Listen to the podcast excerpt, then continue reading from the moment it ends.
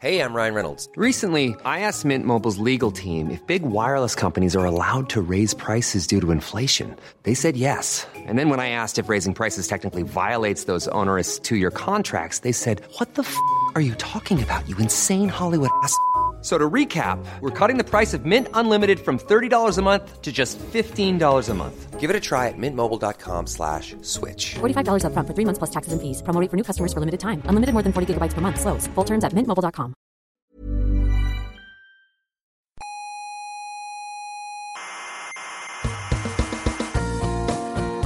Aquí comienza Coffee Break, la tertulia semanal de la Espera, actualidad. espera, espera. ¿Qué? ¿Que empieza qué? Coffee Break.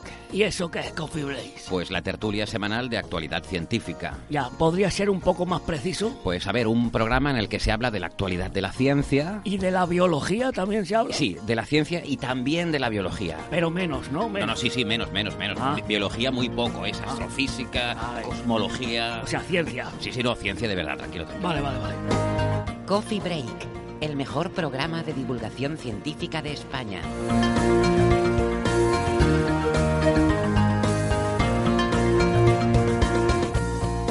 Bienvenidas, especies curiosas del grupo local. Les habla Carlos Westendor, arroba cwesten para los tuiterófilos, y estamos en la sala Omega del Instituto de Astrofísica de Canarias. Vamos a charlar sobre los temas que nos gustan y que posiblemente hayan leído en la prensa, aunque a veces desgraciadamente o intencionadamente tergiversados o buscando una atención un poco rápida. Esperamos traer un poquito de señal entre todo el ruido y además meter un poco de nuestro ruido propio y también un poquito de humor con todo ello. Hoy vamos a hablar de la historia más bonita del mundo, como dice el gran antropólogo español Juan Luis Arzuaga, que tuvimos la suerte de que nos visitase en el IAC en 2008, y es la de la historia de la evolución del ser humano. Al menos sobre algunos de los nuevos descubrimientos que están modificando la línea temporal de los diferentes grupos humanos ancestrales, también hablaremos de nuevos avances en el colisionador de hadrones del CERN, el LHC famoso, y de algunas teorías cuánticas eh, mal reflejadas en los medios de comunicación, contado como que el futuro afecta al pasado, lo cual, y haciendo ya un pequeño spoiler, no es del todo cierto. Por supuesto, retomamos la sección de señales de los oyentes para esas cuestiones que les interesen. Agradecemos enormemente el contacto, preferiblemente a través de las redes sociales eh, Twitter, arroba pcoffeebreak, y Facebook, arroba cientófilos. Y, sobre- y también eh, nuestro grupo de fans, arroba coffeebreakfans, de la genial y encantadora arroba Neferchiti. Siempre pueden escucharnos en iVoox y en iTunes, suscribirse si les gusta el programa, y así se les descarga automáticamente en el móvil, y así lo pueden escuchar en el momento que deseen. Cualquier duda de cómo suscribirse o contactarnos pueden consultar toda la información en nuestra web señalirruido.com. Estamos en varias emisoras de radio, en Canarias en Icoden Daute Radio, Radio El Día, Radio ECA y Ondas Yaiza. En Madrid en Onda Pedriza. En Aragón, Radio Ebro. Y en Argentina en la FM 99.9 del Mar del Plata. En nuestra web también tienen todos los horarios y las frecuencias de estas emisoras.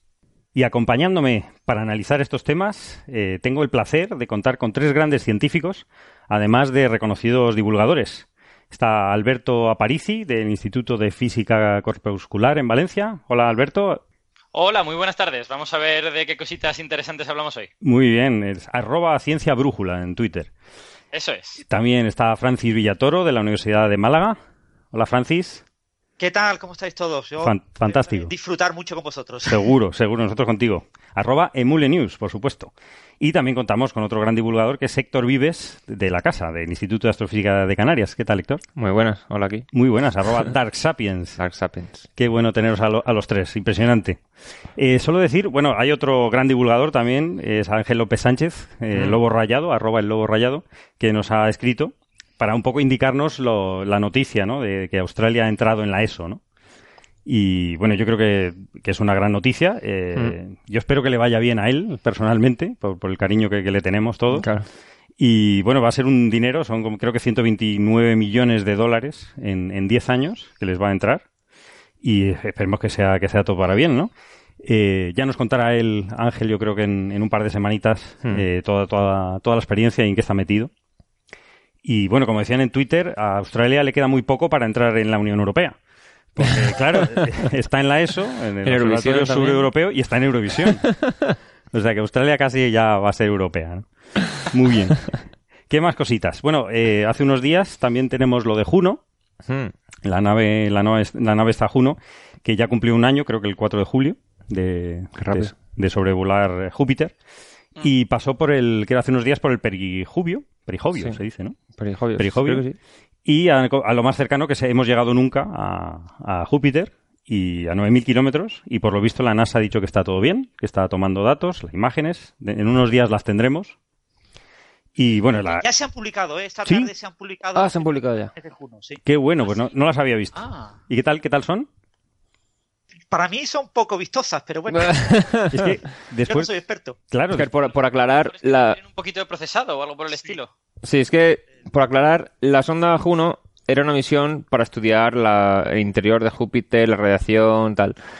Y eh, casi cuando ya iban a dar por cerrado el diseño, la presión hizo que le pusieran una cámara, porque no iba a tener una cámara para sacar fotos tal cual. Entonces esta cámara no la usan para ciencia, sino que la tienen para lo que se llama el outreach.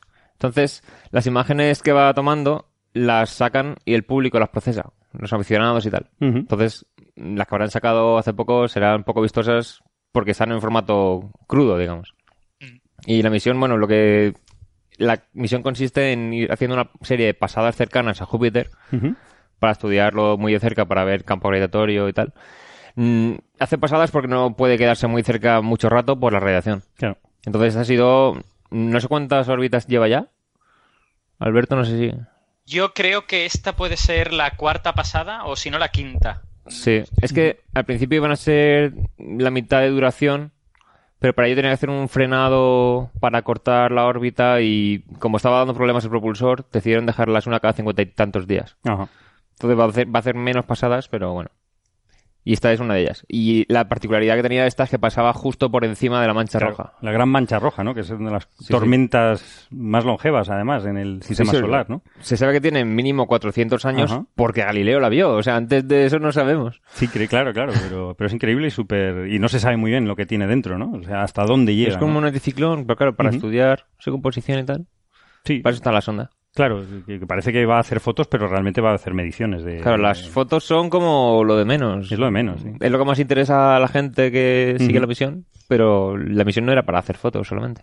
Es que ya, ya las... Pero Sí, sí, Alberto. sí, sí, pero sin embargo la- las fotos son lo que más eh, repercusión sí. está teniendo, Claro. al menos en estos primeros meses, ¿no? Luego cuando, cuando ya salgan resultados científicos con mucha estadística y tal, pues a lo mejor eso no es tan interesante. Claro. Pero yo, yo creo que cuando decidieron no poner una cámara y al final tuvieron que ponerla a última hora, cometieron un pequeño error estratégico. Sí, sí. Quizá no científico, pero sí estratégico. A nivel de, de prestigiar la misión, yo creo que estas fotos les están haciendo muchísimo bien, vamos. Ajá, sí, sí. Desde pasa, había una misión europea, la Venus Express, que claro, iba a medir un montón de cosas de la atmósfera de Venus, pero en infrarrojo y tal, y apenas sacaban imágenes. Y la gente no conocía esa misión casi nada. Claro, Claro. Claro, Venus en la luz visible es todo blanco y no se ve mucho más. claro, aquí... Pero no sé, una camarica. Fantástico. Pues vamos a ver, a ver qué tal las imágenes. Va a ser difícil que superen las del Voyager del 79, Claro, que son... pero estas a lo mejor se ve detallito, a lo mejor se... es que en algunas imágenes de Juno está tan cerca que se, se ven nubes con su sombra Ajá. encima de las estructuras así Claro. de fluidos que se ve desde lejos. O sea, se ven detallitos que no se ven en otras imágenes. Claro, claro, claro. No, Se acaba de publicar alguna imagen procesada eh, de los primeros procesamientos y son muy tipo pastel. O sea, no se ven muchos Claro. detalles. Vale, vale. Vale. Pues esperemos que los procesen, vamos a ver. Seguiremos informando. vale. Mm. ¿Qué más cositas, no? In- Informar también que el equipo de Coffee Break ha estado en, sigue en el Mercator, en el telescopio del Roque de los Muchachos, en el, observando la estrella de Tabi. Mm. Y la estrella que está muy tranquilita, se comporta muy bien, está sin hacer cosas raras. Sí, está tranquilita, pero a menos brillo del normal. Sí, O sea, a menos brillo un poquito, a 0,5% menos brillo de lo normal. Y le estamos haciendo espectros hasta el carnet de identidad, vamos, le estamos pillando todas las fases de la rotación de la estrella, que es de menos de Ah, un bien. día. Mm. Tenemos muchos espectros, yo creo que, no sé si llega más de 50 desde luego. Para elevar un poquito la señal a ruido, porque es, un, es una Sí, estrella claro. muy débil en un telescopio pequeñito, pero Mm. muy, muy cómodo, ¿no? Vamos a ver si sale algo curioso. Algo va a salir. Si Eh, no sale nada curioso, va a ser más curioso aún. Va a ser más curioso aún. está perdiendo brillo. De todas formas, esperemos que tenga ahora una, una- un dip, una depresión de, de luminosidad, se predice. Vamos a Claro, ver. exacto, eso, quería decir, que se supone que está predicho para dentro de, no sé si de un mes o un mes y medio, algo por el estilo, no, no, no Unos recuerdo. días. Yo creo que un- según el- ciertos cálculos en, un- en finales de mes, a principios de agosto. Ah, o sea, súper pronto, qué bien. Sí, sí, vamos a ver, vamos a ver si es verdad. O- Sí. eh, ¿Os pillará a vosotros mirándolo a No, la estrella o no? no, no, no, ya acabamos hoy. Está el criostato está un poquito caliente, en el mal sentido, está con temperatura elevada y tiene, tiene fallitos. Las cosas al límite de la tecnología eh, fallan a veces, pero nos ha dado cuatro noches fantásticas con una atmósfera, unos alisios maravillosos, que es lo que hacen uno de los mejores observatorios del mundo, se nota Claro. Y un SIN, ¿no? que es la calidad de- del cielo, ¿no? el, el tintineo de las estrellas, menor de un segundo de arco durante bastante tiempo de la noche. Y pues fantástico, estaban todos los telescopios allí observando otras cosas, el GTC, el TNG, es impresionante ver esas monstruos, nada más levantarte y nosotros a nuestro pequeño telescopio de... a, a hacer también ciencia, que también es importante, Sí, sí, los sí, claro. telescopios pequeños, ¿no? El misterio aquí no sabemos todavía qué está pasando con la estrella. No tenemos ni idea. Eh, Se pueden hacer mu- muchos modelos y descartar otros, pero hasta que no tengamos datos eh, y podamos predecir algo y que eso se observe también, Claro. no, no vamos a estar muy seguros, ¿no? Pero vamos, eh, seguiremos informando, como, como se dice, ¿no? Hasta Sí, que no sí. tengamos un artículo tampoco podemos Ya, claro. lanzar campanas al aire, ¿no? Que no sería... La gente dirá, ah, seguro que se están guardando la información Seguro. para publicar.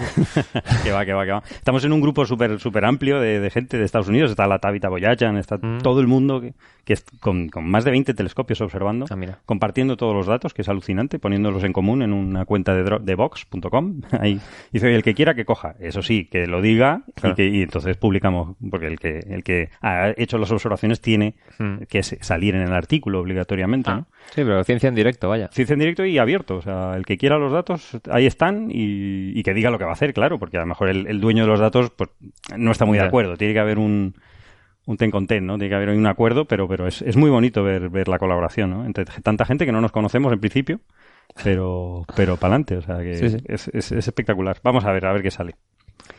¿Qué más cosillas? Me, me acabo, Sí. me acabo de hacer el calculito y este es el séptimo perijovio de, de Juno. El o sea que séptimo, me había, vale. me había ido en dos. Ah, muy bien. Lleva unos cuantos, pero eso. Nunca había coincidido con la mancha roja justo en la trayectoria. Es que se acerca tanto que en el punto más cercano solo ve un cachito de Júpiter, una banda estrecha.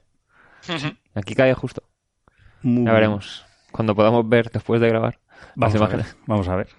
A ver qué, qué nos parecen. Eh, otra cosita, también en el LHC, el gran colisionador de hadrones del CERN, eh, tenemos noticias, ¿no? Eh, tenemos noticias de un barión doblemente encantado.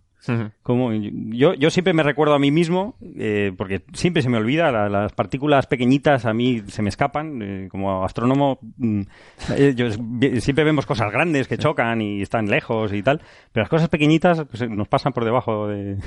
Si detectar, rollos sí que tendrías que tenerlo en cuenta. Sí, también es verdad. Pero los bariones, eh, recordamos, ¿no? Que están formados por quarks. Bueno, todas Sí. las partículas están formadas por, las- No. por, por quarks. Estos están formados por tres, tres quarks, ¿no? Pero ojo, o sea, los bariones son los que están formados Sí. por quarks y están luego los... Los mesones están formados por quark y antiquark. Sí, pero o sea, eso- todos son bariones. Pero hay partículas que son... Todos son hadrones. Pero unos son bariones. Todo- Perdón. Todos ¿no? los que están hechos de quark son hadrones. Son hadrones. Los que están formados por un trío son Claro. bariones y los que están formados por una parejita quark-antiquark son mesones. Eso, eso. Ahí está. Yo siempre me recuerdo porque siempre se me olvida. En fin. y bueno, los, más- los bariones más conocidos son los protones y neutrones que forman la materia más, más común, ¿no? Y. Bueno, y no quiero adelantar mucho porque la semana que viene vais a estar, hacéis un, un programa especial que vamos a emitir sobre la física de partículas que va a quedar todo muchísimo más claro. O sea que yo remito a, a ese, a, ese, a ese siguiente programa, que es un, un- un especial a tope, con Francis y Alberto, y, y Nacho Trujillo también, y Héctor. Y, y- A ver, a ver, a ver, a ver qué tal sale. a ver qué tal, a ver qué tal. A Yo ver si los- sospecho que todavía se quedarán cosas para, para otro Seguro, programa más como, siempre, hombre, que si no, no- tiene que haber coffee break para, para una temporada. y, y esta nueva partícula, ¿qué, qué nos puedes contar, Francis? ¿Cómo, cómo la ves? Es un barión. Básicamente Sí. hay que eh, situar esto en, en el marco histórico, ¿no? Eh, en el año 2002, un experimento en el Fermilab, eh, cerca de Chicago, en Estados Unidos, llamado SELEX, S-E-L-X, eh, afirmó haber detectado una partícula con dos, un, un barión con dos eh, core encanto, ¿no? Ujú. que era eh, dos core encanto y un core down. Y tenía una masa eh, que en un par de años, sobre 2004, definieron, habiendo visto pues del orden de unos 20 eh, eh, sucesos, y la estimaron en una cierta cantidad. ¿no? Lo que ocurre con la, eh, esta nueva partícula que se ha observado en LHCb, que es un detector del, LH, del LHC en el Ujú. CER, es que eh, la masa de esta nueva partícula, que tiene dos quarks en canto y un quark arriba, eh, no casa bien con la partícula que se había descubierto en el año 2002. Ujú. Eh, como son partículas que solamente se diferencian en sustituir un quark arriba por un quark abajo, la masa fundamentalmente viene determinada por los dos quarks en canto. Ujú. El quark en canto es una partícula que tiene una masa del orden de 1,3 eh, gigaelectronvoltio eh, y un protón tiene una masa del orden de 1 gigaelectronvoltio. Entonces, esta partícula, nueva partícula tiene una masa del orden de 3,6 gigaelectronvoltios. La masa de un protón más la masa de dos quarks en canto. El quark arriba o el quark abajo tiene una masa muy, muy pequeña, del orden de pocos megaelectronvoltios, con lo que es despreciable. No tendría que tener efecto. Entonces, una- dos partículas que se diferencian, una en tener un quark arriba o otra en tener un quark abajo, deberían tener prácticamente la misma masa, con una diferencia muy pequeña, de, de pocos megaelectronvoltios. De hecho, según los cálculos teóricos, del orden de 1,4 eh, gigaelectronvoltios. Sin embargo, la partícula de Selex, eh, supuestamente descubierta en el año 2004, 2002 y confirmada en el 2004, eh, tenía una diferencia de masa con esta nueva partícula del orden de unos 150 gigaelectronvoltios. Perdón, megaelectronvoltios. Por lo tanto, con toda seguridad, como la nueva partícula la tenemos mucho más firme, la partícula que había sido descubierta no fue descubierta. Ah, ok. O sea, básicamente tenía que haber una diferencia. No es el segundo eh, barión doblemente encantado que se descubre, sino es el primer eh, barión doblemente encantado que se descubre. Sí, pero, o sea, por aclarar que tendría que haber una diferencia de milésimas en la masa, pero hay una diferencia como de una décima respecto al anterior descubrimiento. Sí, nada, solo, solo quería eh, comentar que esta dificultad para realmente eh, confirmar que has descubierto la partícula, este asunto de parece que se descubrió en 2002, parece que se confirmó en 2004 y ahora parece que la hemos desmentido, se debe a que el descubrimiento de estas partículas es muy difícil, ¿no? Porque tú tienes una partícula formada por quarks pesados que se termina desintegrando a otra partícula con menos quarks pesados, que a su vez se desintegra a otras partículas que ya no tienen ningún quark pesado. Entonces tú tienes ahí una cadena de desintegraciones y tienes que, al final tienes un montón de partículas en el estado final y tienes que identificar de todo eso cuál era la masa de la partícula inicial y estar seguro de que no lo has confundido con dos cosas que coincidían en el mismo punto, pues por casualidad o por lo que fuera. Eh, entonces, todo este descubrimiento de partículas con muchos quarks pesados, siempre hay que encontrarlo una y otra vez para estar seguro de que lo has encontrado, porque no es nada trivial. Tienes, al final tienes muchas partículas en el estado final y reconstruir la cosa de la que han venido es, es- es muy, muy difícil. Entonces, eh, creo que el problema de Selex es que tenían muy pocos eventos, ¿no? Que habían, habían visto solo, no sé si 16 o algo por el estilo. Sí, del orden de el- 20. Mm. Claro, mientras que el HCB pues ha visto un montón. Entonces el HCB tiene mucha más certidumbre de no estar equivocándose con esto. Ok. Perfecto. Y esto estaba predicho por el modelo estándar, o sea que tampoco. No, no- no Sí, es, no es nueva física. Por, por desgracia, este tipo de predicciones eh, a nivel teórico todavía no somos capaces de calcular la masa de estas partículas. ¿no?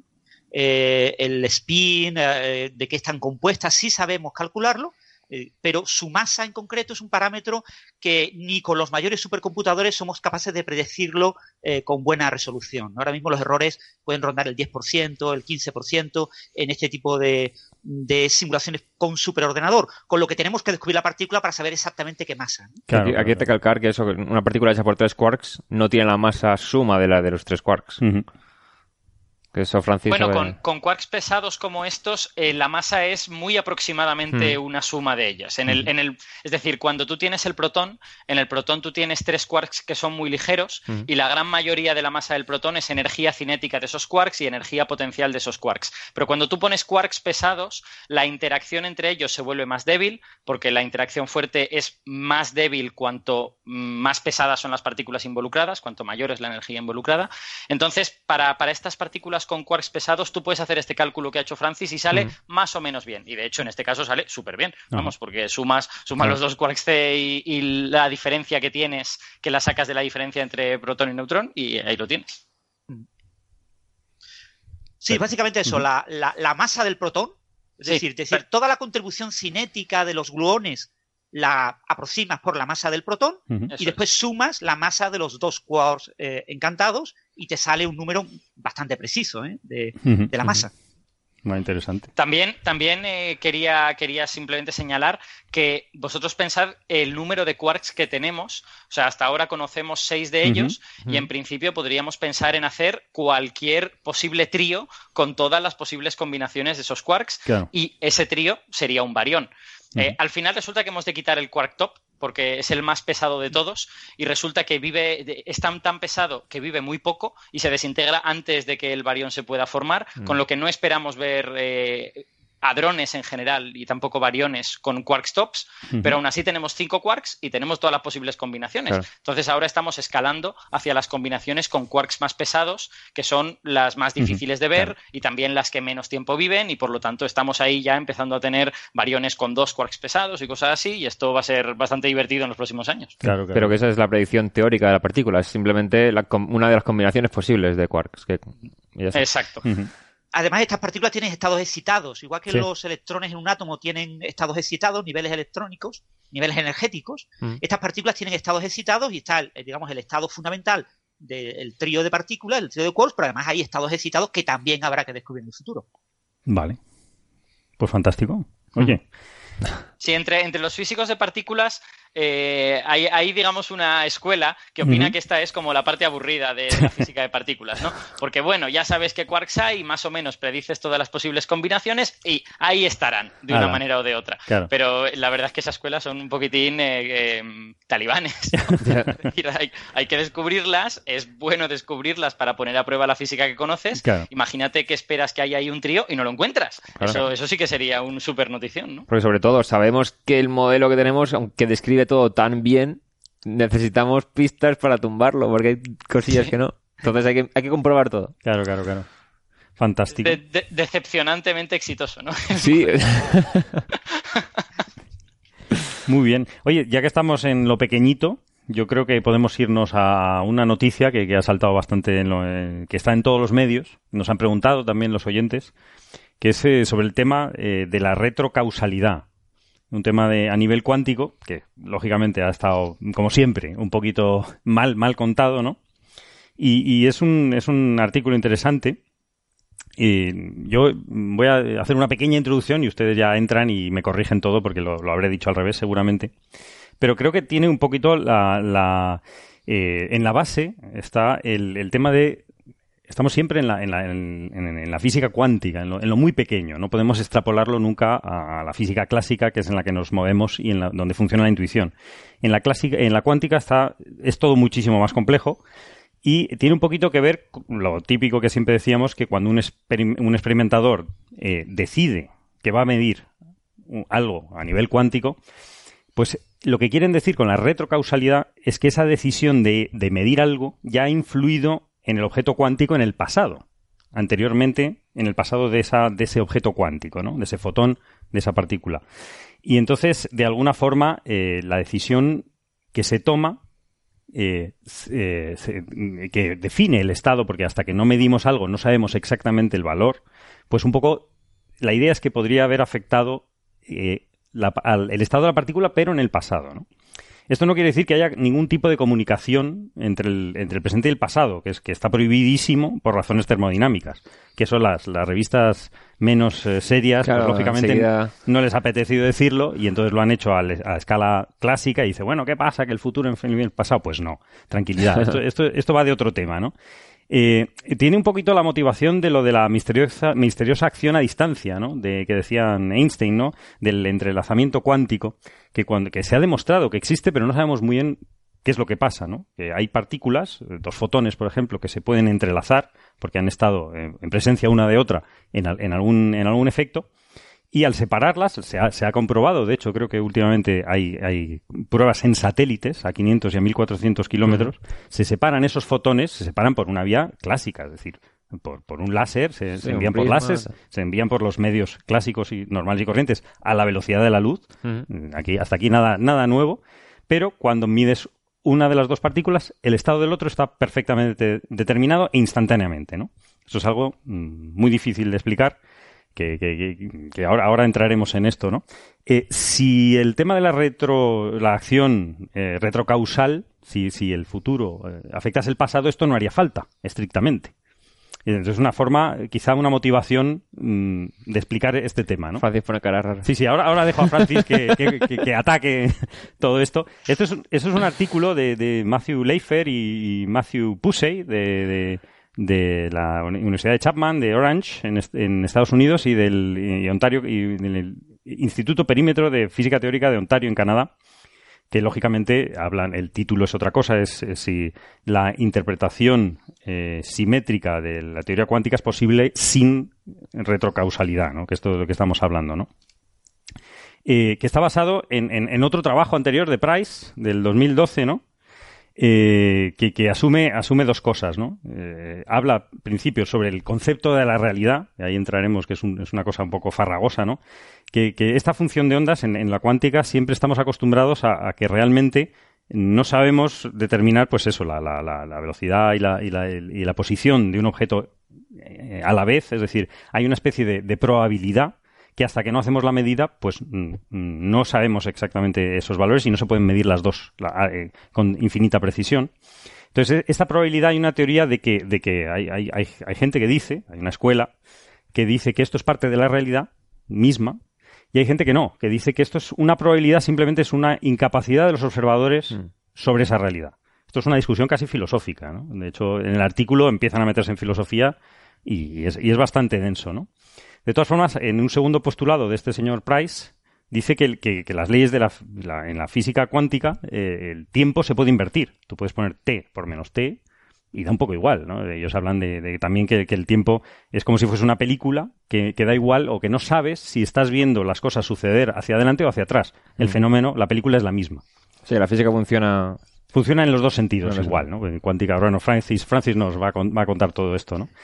Entonces, eh, lo- un poco lo, lo que, lo que dicen estos señores, Leifer y Pusey, eh, elaboran sobre la teoría de Price un poquito y relajan lo, lo del concepto de la realidad, ¿no? Como es un concepto controvertido, si, si, la, si la realidad es probabilística o es una incapacidad nuestra para medir, pues el- eliminan con una, una, una cosa que llaman mediación lambda, que tampoco vamos a entrar ahí, eh, y lo que dicen al final, haciendo muchos supos- su- muchas suposiciones, es que si queremos tener simetría temporal, que parece que, parece que, es, que es deseable, es decir, en la física clásica, eh, La física clásica las, ecuaciones tienen simetría temporal, puedes ir, eh, puedes poner, invertir el tiempo y tienen sentido, no, no, no explotan.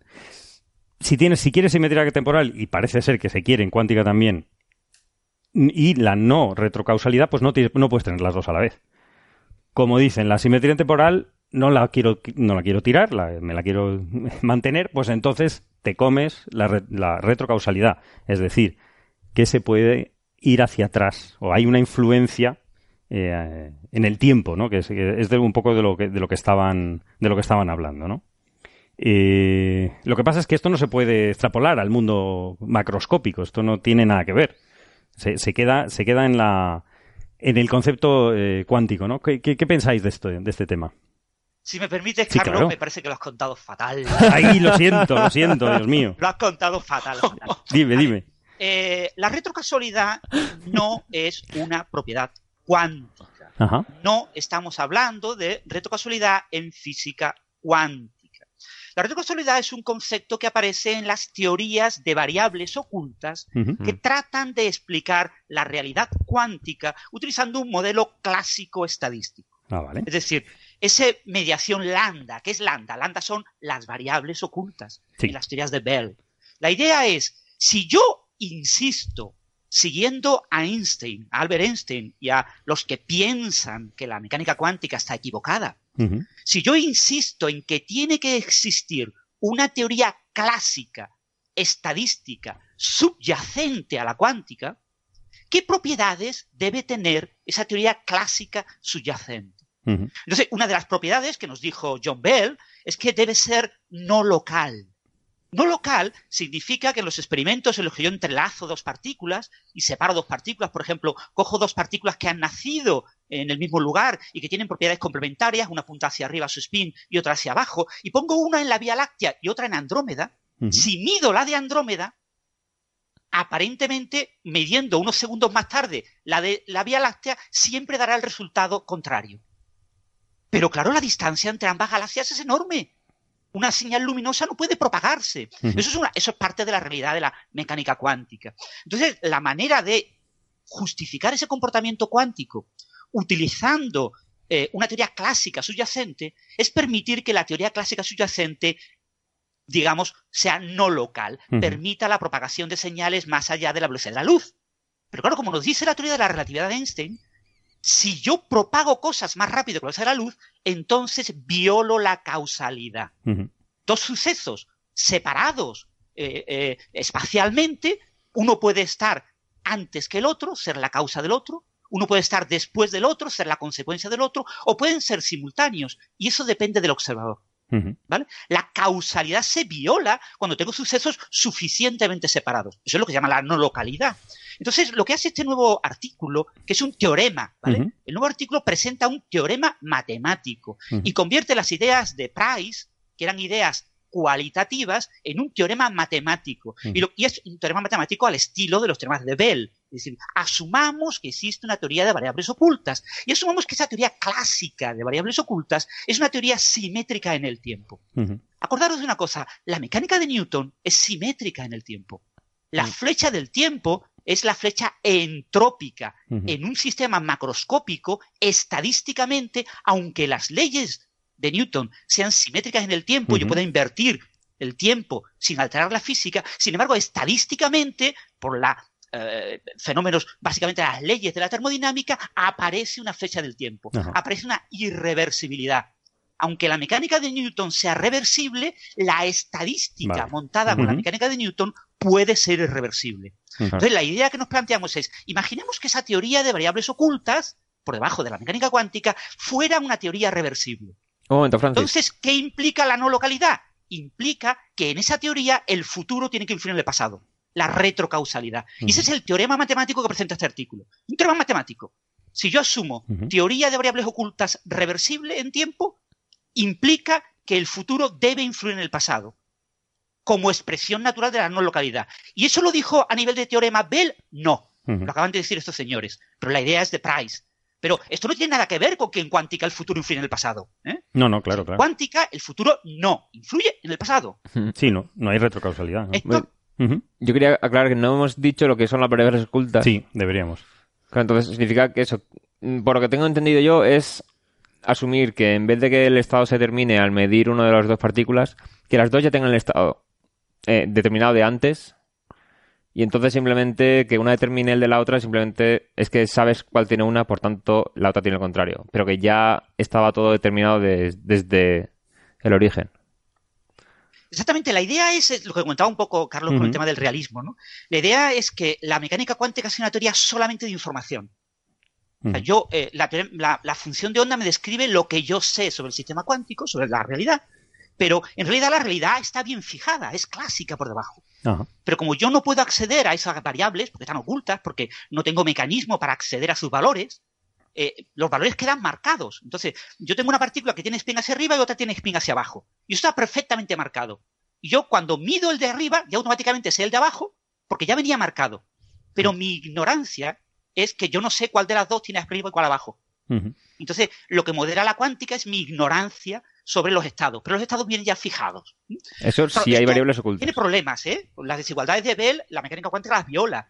Y si esto es así, es bastante difícil construir una teoría de variables ocultas que eh, sea compatible con la realidad. De hecho, los experimentos de Aspect, experimentos de mediados de los 80, demuestran que esa idea de las variables ocultas eh, no describe la realidad que conocemos. Entonces, este tipo de artículos sobre la metafísica de la cuántica, Mm. que tratan de, montar cosas sobre variables ocultas, están muy bien, pero no tienen nada que ver con la cuántica. O sea, lo que debe de quedar claro para todos los oyentes es que este nuevo trabajo, por muy interesante que sea, para la gente que opine lo mismo que Einstein, no dice absolutamente nada sobre la cuántica. Vale, una, una ¿Da preguntita. información? Sí, o sea, esto, esto creo es... que un- Sí, dime, Alberto. No, no, no, adelante. Ataca. No, yo quería preguntar simplemente si esto es equivalente a tener una, una teoría de variables ocultas donde una de las variables ocultas es el tiempo. ¿Eso tiene sentido? No, no. Aquí el, el tiempo el tiempo se considera como magnitud clásica, independiente de la Sí, realidad oculta. O sea, la lambda, la lambda Sí. no es dependiente del tiempo. Son parámetros que eh, eh, se fijan en el sistema. ¿no? Vale, es decir, vale. en este tipo de teoremas, eh, por lo menos en la demostración que se hace, el tiempo se considera como variable aparte de, de los parámetros ocultos. Ok. Eh, Lo que, de hecho, lo que no sé- quería. No sé, si lo sabéis, pero en mecánica cuántica el tiempo no existe. Sí. ¿vale? Y esto es una cosa que mucha gente no sabe. Mucha gente no sabe que ya Pauli, en 1925, tras la formulación de Heisenberg matricial de la mecánica cuántica, dijo lo que conocemos como la paradoja de Pauli. La paradoja de Pauli es, el tiempo no es cuántico. No existe, no se puede construir un operador cuántico para el tiempo. Se puede construir un operador cuántico para el espacio, para la posición. Se puede construir para la velocidad, para el movimiento lineal, para la energía, Ajá. pero no para el tiempo. ¿Y por qué no? Pues nadie lo sabe. Pero esa es la realidad. Cuando tú construyes, en la, en- en la mecánica cuántica hay lo que se llaman representaciones. Y las representaciones más habituales son las de, de Schrödinger. La representación de Schrödinger, el observador no tiene tiempo. Tiene tiempo el sistema cuántico que evoluciona en tiempo. En la representación de Heisenberg, el observador es el que tiene el tiempo y el sistema cuántico no tiene tiempo. El sistema cuántico no varía en el tiempo, solo varían los observables, los observadores. Y está la representación de la interacción, la representación de Dirac, en la que el sistema cuántico no tiene tiempo salvo cuando hay una interacción. Y cuando hay una interacción, las interacciones están ordenadas en el tiempo. Las interacciones, hay interacciones que ocurren antes unas que otras. Y hay lo que se llama una ordenación cronológica de Wick de las interacciones. Pero entre interacciones el sistema cuántico no tiene tiempo.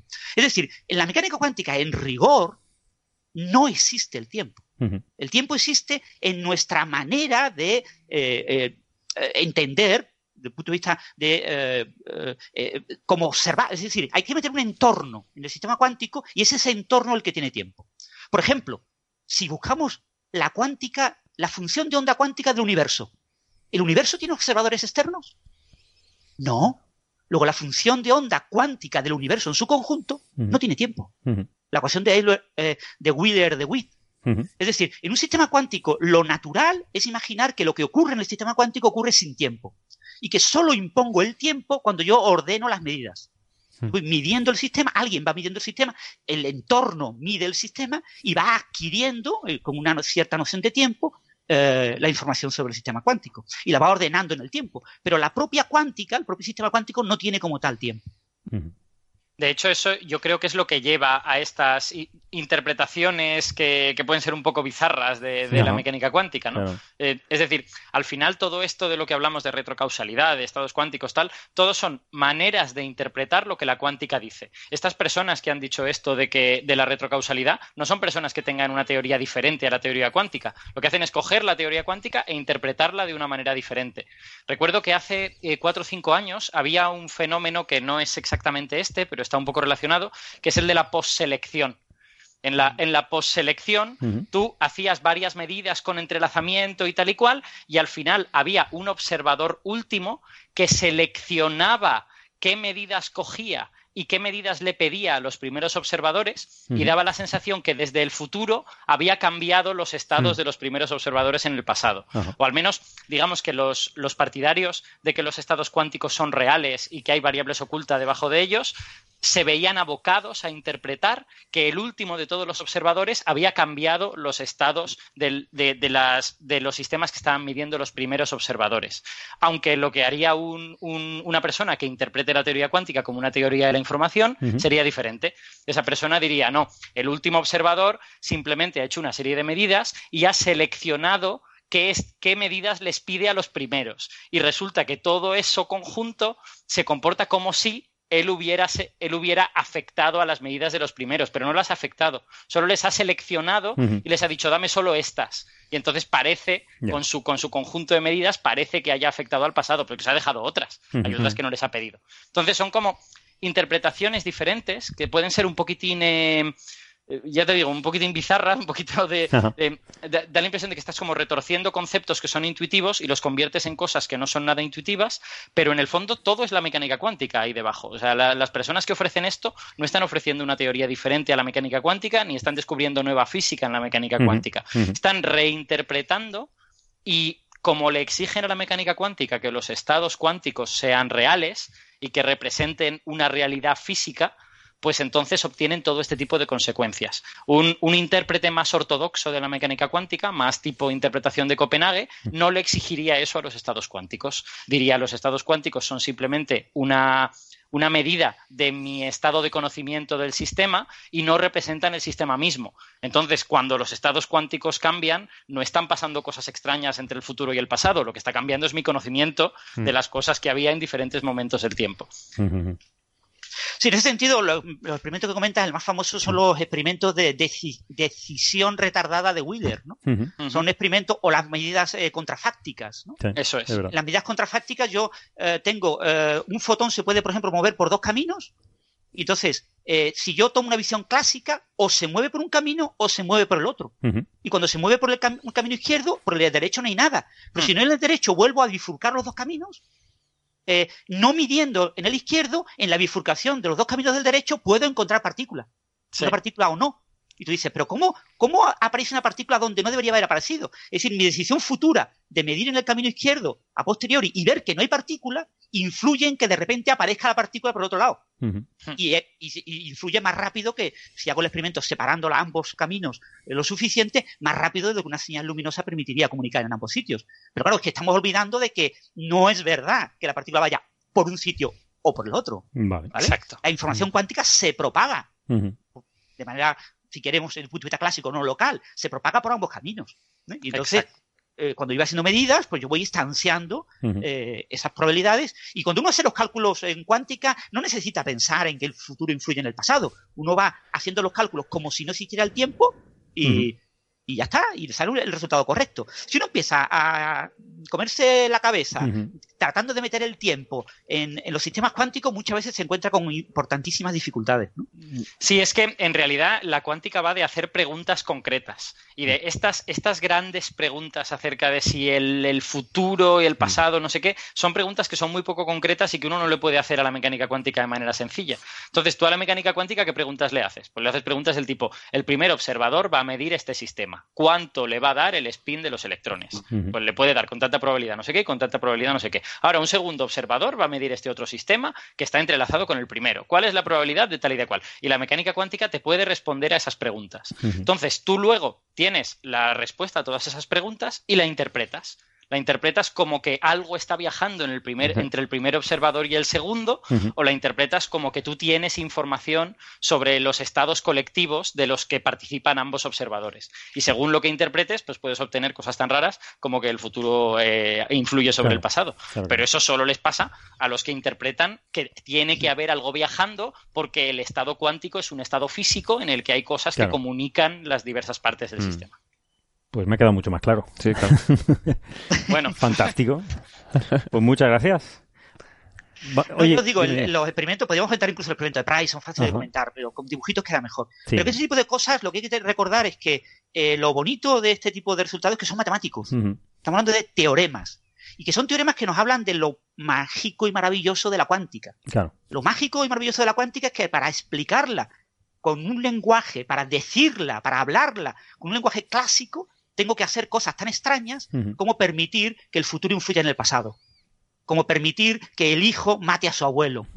No, claro. Y, y eso, para ti, dices, pues eso falla. Pues, Es decir, mm, probablemente no existe. Esto falla porque no existe esa realidad clásica subyacente. La cuántica es como es y la tenemos que aceptar como es. Lo que no debemos de pretender hablarla, decirla con un lenguaje clásico, porque entonces llevamos este tipo de paradojas, ¿no? Y en este tipo de, de retrocausalidad es imposible evitar las curvas eh, espaciotemporales cerradas. Es imposible evitar las paradojas de el futuro y el pasado y que Vale. el hijo mate al abuelo, ¿no? Entonces tú dices, yo lo acepto, ¿vale? Yo acepto, para mí no hay ningún problema de que el hijo mate al abuelo y siga viviendo, como en las películas. Maravilloso, pues si tú, si tú lo aceptas, pues, eh, puedes aceptar perfectamente una teoría de variables ocultas. Pero para los que no lo aceptamos, consideramos que eso Claro, no puede ocurrir, pues sencillamente mm, preferimos la cuántica como es, sin eh, decorarla con variables ocultas. Otra, otra cosa sí, sí. es que haya preguntas en cuántica que sería interesante eh, poder responder de alguna manera. Eh, por ejemplo, a mí la, a mí la cosa que más me, que más me molesta de, de la cuántica, entre comillas, es esta diferencia entre cómo evolucionan los sistemas cuando uno no mide y cómo evolucionan cuando uno está midiendo. Hay, hay una diferencia entre las dos cosas que eh, clásicamente pues, se ha llamado el colapso de la función de onda y básicamente tiene que ver con que cuando tú observas un sistema, el sistema queda mutilado, ¿no? Se, se reduce a lo que tú has observado y otra serie de propiedades que tenía antes han desaparecido. Mientras que si tú no lo hubieras observado, el sistema continuaría evolucionando con toda esa multitud de propiedades que tú parece que has eliminado cuando, cuando has medido. Es que Y a básicamente mí es un sistema distinto. De entre eh, un sistema cuando tú no lo tocas y un sistema cuando lo tocas me, me molesta un poquito porque al fin y al cabo los sistemas lo que hacen es evolucionar y ya está. Evolucionan contigo haciéndole cosas o evolucionan sin ti haciéndole cosas. Pero parece extraño que tengan que evolucionar de dos maneras diferentes se- según sucedan unas cosas u otras. Eso, eso a mí es una cosa que me inquieta de la cuántica. Sin, sin llegar a querer decir la cuántica está mal, es una cosa que me inquieta un poco. Claro, Muy es que, o sea, cuando mides estás a mí- interaccionando no me inquieta nada, ¿eh? O sea, yo soy de las personas que considera que la decoherencia cuántica explica perfectamente el problema de la medida sin colapso y que el colapso no es físico y que no hay ningún problema, que tenemos explicaciones perfectamente estudiadas de hace 40 años, eh, porque el- el- eh, la idea de la decoherencia cuántica nació a principios de los 70, aunque se hizo famosa a principios de, de los 80, y son ideas que acabarán recibiendo el premio Nobel. Y, y entonces, ¿lo aceptas o no lo aceptas? Es decir, no, es que yo prefiero hablar con el lenguaje con el que se hablaba hace 80 años. O sea, hablando con ese lenguaje, meto la palabra colapso y ya no lo entiendo. Uy, es que ese lenguaje, es que estoy como hace 80 años, no entiendo. Y bueno, pues estudiate lo que se hizo hace 40 años. No, tengo, tengo una Eso está muy pregunta. porque- claro, ¿eh? Eso está muy claro, ¿eh? Te- Tengo una pregunta porque a lo mejor es simplemente que yo no he leído los, lo- la, la materia adecuada para entenderlo. Em, ¿Cómo se establece la diferencia entre eh, una medida y lo que no es una medida? Es decir, eh, tu interacción con el sistema, ¿cuándo constituye una medida y por lo tanto suceden una serie de cosas? ¿O nunca suceden esas cosas y simplemente tiene que ver con que tú estás entrelazado con el sistema de alguna manera? Exactamente. Tu, tu problema, fíjate lo primero que has hecho. Has, hecho, has, hecho, has puesto una línea temporal. Has dicho, Sí. ¿cuándo sucede? No, perdona, no sucede cuándo. El cuándo ya es de externo, del entorno. El entorno decide el cuándo. ¿vale? Eso no ocurre en algún momento. Cuando tú quieres medirlo, resulta que ocurriría en tiempos demasiado cortos y no son medibles y habría ocurriendo procesos clásicos a mayor velocidad que la velocidad de la luz. ¿no? El proceso de colapso o el efecto túnel, este tipo de efectos pueden tener una velocidad cientos o miles de veces mayor que la velocidad de la luz medida en experimentos. ¿no? Eh, Porque realmente no podemos hablar de tiempo. Pues no, no ocurre eso. Es un proceso en el que eh, la, la información se va, o sea, la... eh, a mí me gusta verlo de una interpretación bohmiana, que quizás no es la que todo el mundo ve, pero bueno, tienes campos cuánticos que están fluctuando, y entonces tienen estados. Entonces los campos cuánticos tienen estados en ciertas regiones. Entonces cuando el campo cuántico cambia de estado, porque tú has influido sobre ese campo cuántico y lo has cambiado, pues has instanciado la medida y has provocado un cambio en el campo. ¿vale? O sea, si tú chocas un electrón contra un detector, el electrón deja de existir. ¿Eh? O si el electrón calienta o hace una dispersión, un scattering contra los átomos de un detector, si sigue existiendo un electrón, probablemente no sea el mismo electrón, no es la misma onda que era, es una onda que ha cambiado, ha cedido energía al detector. ¿eh? Si no hubiera cambiado, entonces ¿qué ha pasado? Pues que tú tienes un campo que podía ir, eh, que se está propagando por el espacio y que tú en un detector recoges en ese detector la energía de la excitación del campo. ¿Vale? O parte de esa energía y dices, he detectado, y la onda sigue o deja de existir si la has destruido. Entonces, claro, eso ha afectado a lo que hay físico, porque la excitación del campo ha dado, ha cedido energía al detector. Un cambio físico, ¿vale? Voy a hacer una analogía un poco clásica. O sea, tú quieres medir bien todo lo que pasa en los coches en una carretera y dices, vale, pues voy a poner un control. Y de repente dices, uy, aquí los coches no van como antes, ahora van más lentos, se paran, pasan a un solo carril. Claro, es que estás influyendo en el sistema de una forma importante. No puedes interpretar lo, lo que estás midiendo como si hubiera una carretera sin control. Exactamente. Así, a lo bruto. El control te pone una, una traba para, para el, el paso. Y es lo que pasa con los detectores. Es que muchas veces Claro. pensamos que, que las cosas son como mágicas, ¿no? Cuando lo vemos con la matemática, decimos, eh, colapsa la función de onda. ¡Oh, qué maravilla! Ha colapsado la función. No, perdona, pero es que había habido un proceso, un proceso físico de detección. O sea, un detector ha detectado o no ha detectado. Es decir, ha interaccionado fuertemente con ese objeto cuántico y ha cambiado completamente el objeto cuántico. Entonces, eh, tienes un nuevo objeto. No tienes el mismo objeto, ¿no? Es que mm, no ha pasado nada, ¿no? ¿Cómo que no ha pasado nada? ¿no? Entonces, ¿Por qué a veces no pasa nada si yo no hago nada y a veces pasa algo si yo hago algo? Porque lo has hecho. Son dos sistemas Es lo que distintos. comenta Héctor, ¿no? O si pongo el control que me para y me genera el atasco, pues es que he puesto algo ahí, ¿no? Claro. Eh, ha habido un accidente al lado de la carretera y la gente se para a mirar. Y entonces se provoca una- un atasco, ¿no? Eh, la gente va mirando a ver qué ha pasado, a ver quién, cuántos enfermos ha habido, a ver si, y, y se provoca un atasco de kilómetros y después de- de- quitan el coche accidentado y ya todo- toda la carretera vuelve a funcionar perfectamente. Ahí ha habido una interacción con el sistema. Claro. Y eso es lo que ocurre con- en cuántica. Pero que el fenómeno de, de- de lo que se llamaba el colapso, eh, hoy en día se entiende muy bien sin colapso. No necesitas darle dinámica al colapso. Vale. Es que eh, al principio no se entendía. O sea, en la década de los 30, 1932, 1933, Redinger, en la época en la que Redinger sacó lo de la paradoja del gato eh, de Redinger y cosas ujú. por el estilo, había dudas, ¿no? El, el colapso es dinámico, no es dinámico. Hoy sabemos que no es dinámico. ¿vale? O sea, no hay física asociada al colapso. Porque tiene que ver con tú averiguando información sobre el Claro, sistema, ¿no? o sea, tú actualizas tu información sobre el sistema porque ya tienes una detección. Ya sabes sí, que el sí, sistema, si tú no actualizas la información, o sea, si tú te olvidas de que alguien le ha pegado una patada al balón, pues tú cuando vas a darle al balón, te encuentras con que le das al aire. El balón ya no está ahí. Es que, pero ¿y dónde está el balón? ¿Ha desaparecido? No, no, es que alguien- ha, ha habido otro jugador que le ha dado al balón y te lo ha quitado de las piernas, ¿no? Entonces, eh, si tú eh, mides una partícula, pues se siente, pues has cambiado la partícula. Pues tienes que tener en cuenta, a- en función del resultado de la medida, cómo ha cambiado la partícula. Muy bien. Y por cierto, no hace falta que sea una decisión, una decisión consciente el- al traer el sistema. Si cae una piedra, un- una roca grande y te oculta el mismo camino, el mismo carril que el control, aunque no haya nadie midiendo los coches, también va a producir una alteración importante. O sea, una medición puede ser una interacción y ya. Sin- Exactamente, o sea, el, propio vacío, el propio vacío de los campos mide los campos. Entonces, el propio vacío fluctúa y provoca eh, cambios en los campos cuánticos eh, sin que medie un observador macroscópico. ¿vale? O sea, el observador no tiene que ser macroscópico, puede ser otro sistema cuántico. Y tú eso lo tienes que tener en cuenta. Si tú dejas un sistema cuántico, ¿por qué es difícil construir ordenadores cuánticos? Porque yo cojo un conjunto de, de qubits y los preparo en un estado entrelazado y los dejo quietos, no hago nada, ese estado desaparece, se desentrelaza. ¿Y por qué se desentrelaza? Porque se siente, esos qubits están en el universo. El universo tiene más cosas que esos qubits, ¿no? Eso, en teoría, en la fórmula matemática, yo he puesto los qubits en, en el universo como si el universo fuera una fórmula matemática, pero la realidad es que el universo está hecho de cosas. Entonces, sin que intervenga un eh, observador consciente, el propio entorno eh, interfiere y me cambia el estado.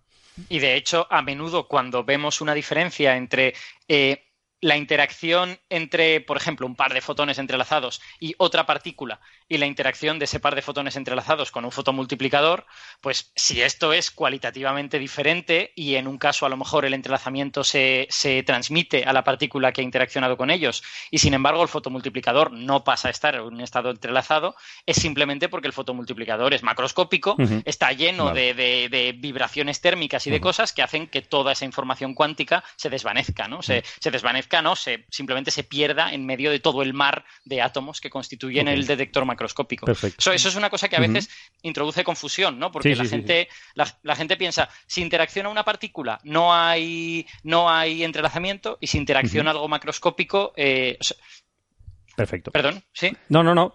Sigue, sigue, sigue.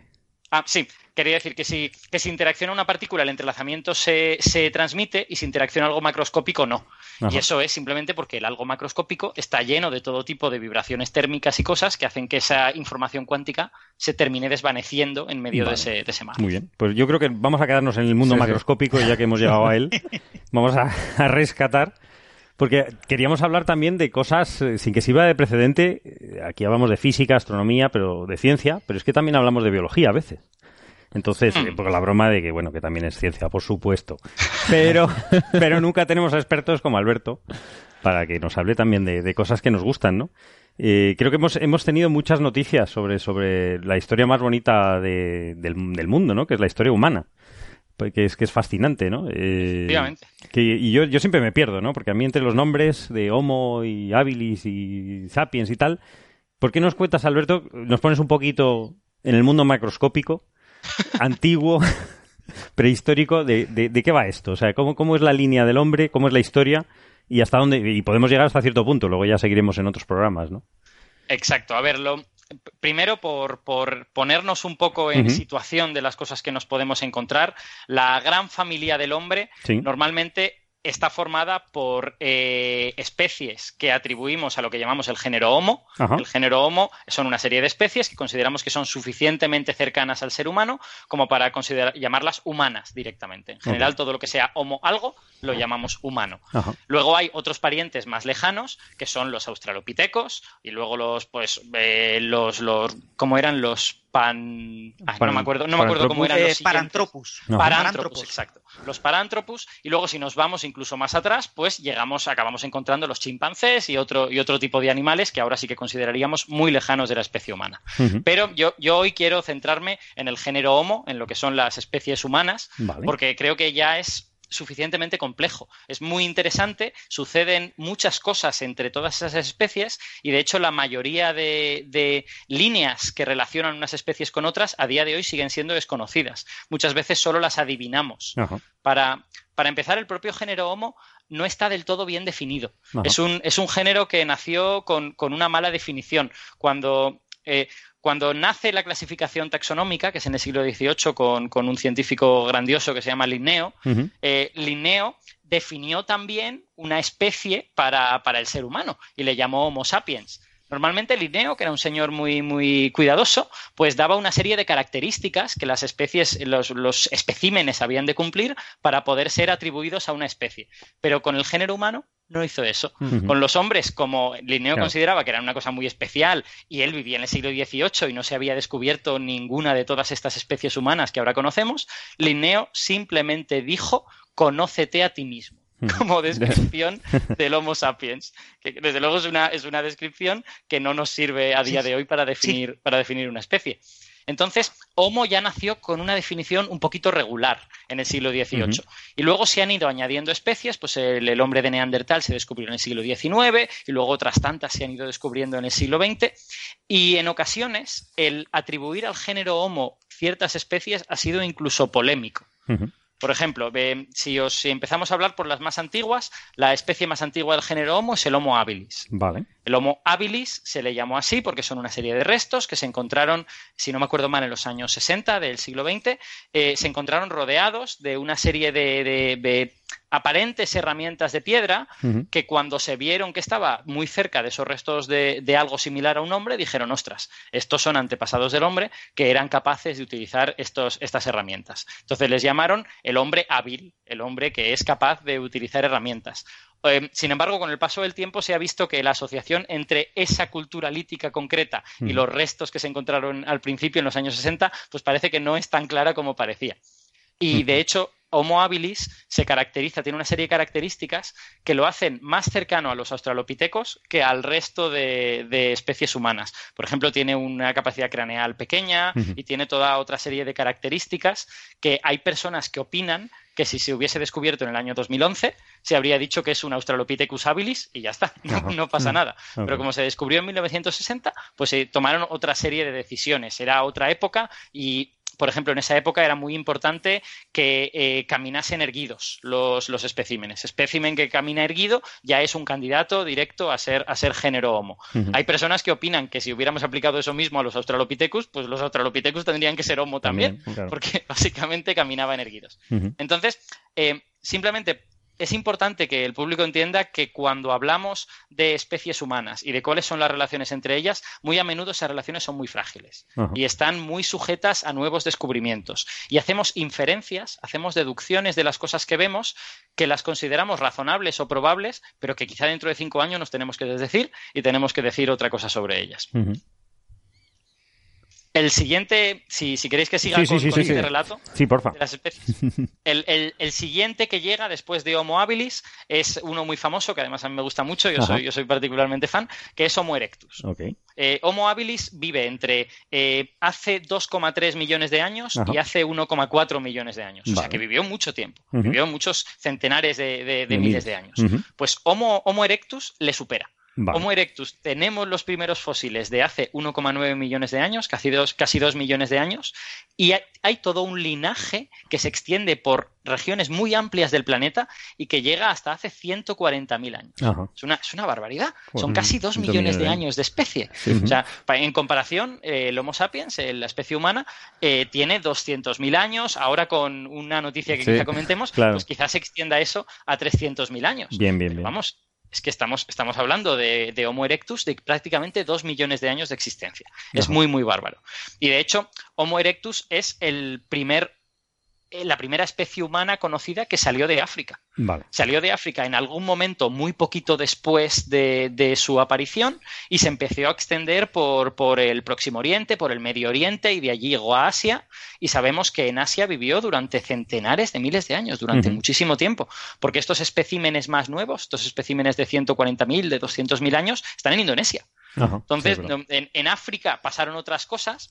Claro, hay, hay, veces que nos cuesta imaginar que como la Tierra es tan grande, en diferentes lugares de la Tierra pasan cosas muy distintas. Claro. En África, el- la- las especies del género Homo siguieron evolucionando y eventualmente los Homo erectus fueron sustituidos por otras cosas, mientras que en Asia estaban muy tranquilitas. En Asia no Claro, si había se nadie que les molestase y los sucesores de los primeros Homo erectus que viajaron a Asia estuvieron allí durante muchísimo tiempo muy, muy a gusto. ¿Querías decir algo, Héctor? No digo que si no se encuentran competencia, pues dominarán más tiempo en una zona. Mientras que si hay más posibilidades de grupos dispares en el mismo sitio. Efectivamente, y de hecho, eh, a- el Homo erectus es, es una locura porque hay una, hay una gran variabilidad entre los Mm. diferentes especímenes. Como, como vivió tantísimo tiempo y Claro. vivió en tantos sitios distintos, pues uno se encuentra eh, características muy diferentes. Por ejemplo, eh, los especímenes que se encuentran en Georgia, que son, que son famosos, se encontraron unos cuantos de 1,8 millones de años de antigüedad, tienden a tener capacidades craneales pequeñas. Tienden a tener capacidades craneales que nos recuerdan a Homo habilis. Pero los que hablamos de hace 140.000 años, que son mucho más modernos, tienen capacidades craneales equivalentes a las de los humanos más pequeños de hoy en día.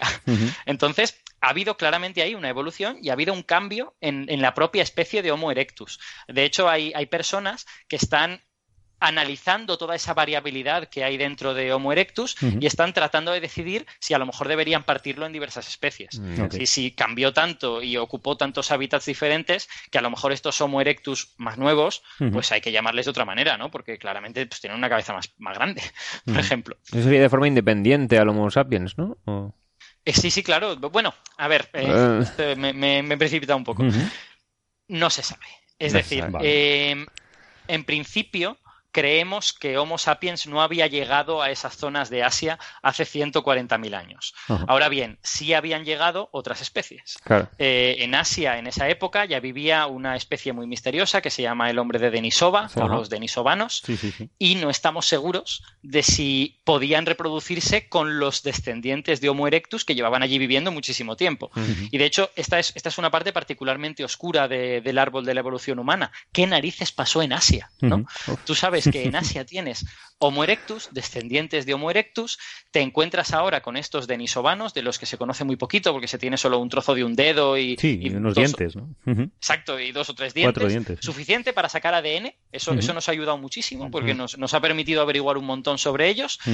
Y luego, para complicar más la cosa, por si no era- eso no era suficiente, pues resulta que descubres el hombre de flores en la, en la isla esta Indonesia de Flores, Sí, sí. que también tiene una afiliación súper difícil de establecer.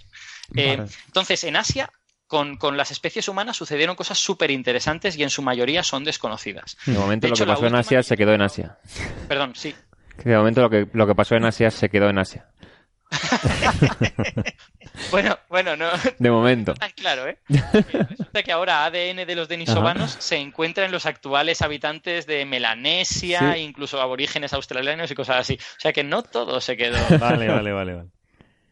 Muy bien. Em, ¿Sigue? es un- ¿Qué el- más? El, mapa de lo que sucedió en Asia es súper interesante. Yo la, Sí. la última cosa que, que me he enterado en estos últimos días es que hay unos especímenes que se encontraron en una cueva de China, se llama el hombre de Mengxi o, o también el hombre de la cueva de los ciervos, que básicamente tienen 14.000 años, o sea, están, están aquí al lado, ya habían Vale. desaparecido incluso los neandertales, en esa Ajá. época solo quedaba. Homo sapiens en el planeta en principio, Ajá. pero encuentras estos especímenes cuyos cráneos son claramente arcaicos, tienen una serie de propiedades como, por ejemplo, tienen estos eh, huesos encima de los ojos Sí. muy pronunciados, Sí, sí, sí. eh, parecido a los neandertales, o sea que claramente no son Homo sapiens. Y estaban allí hace 11.000 años o hace 13.000 años.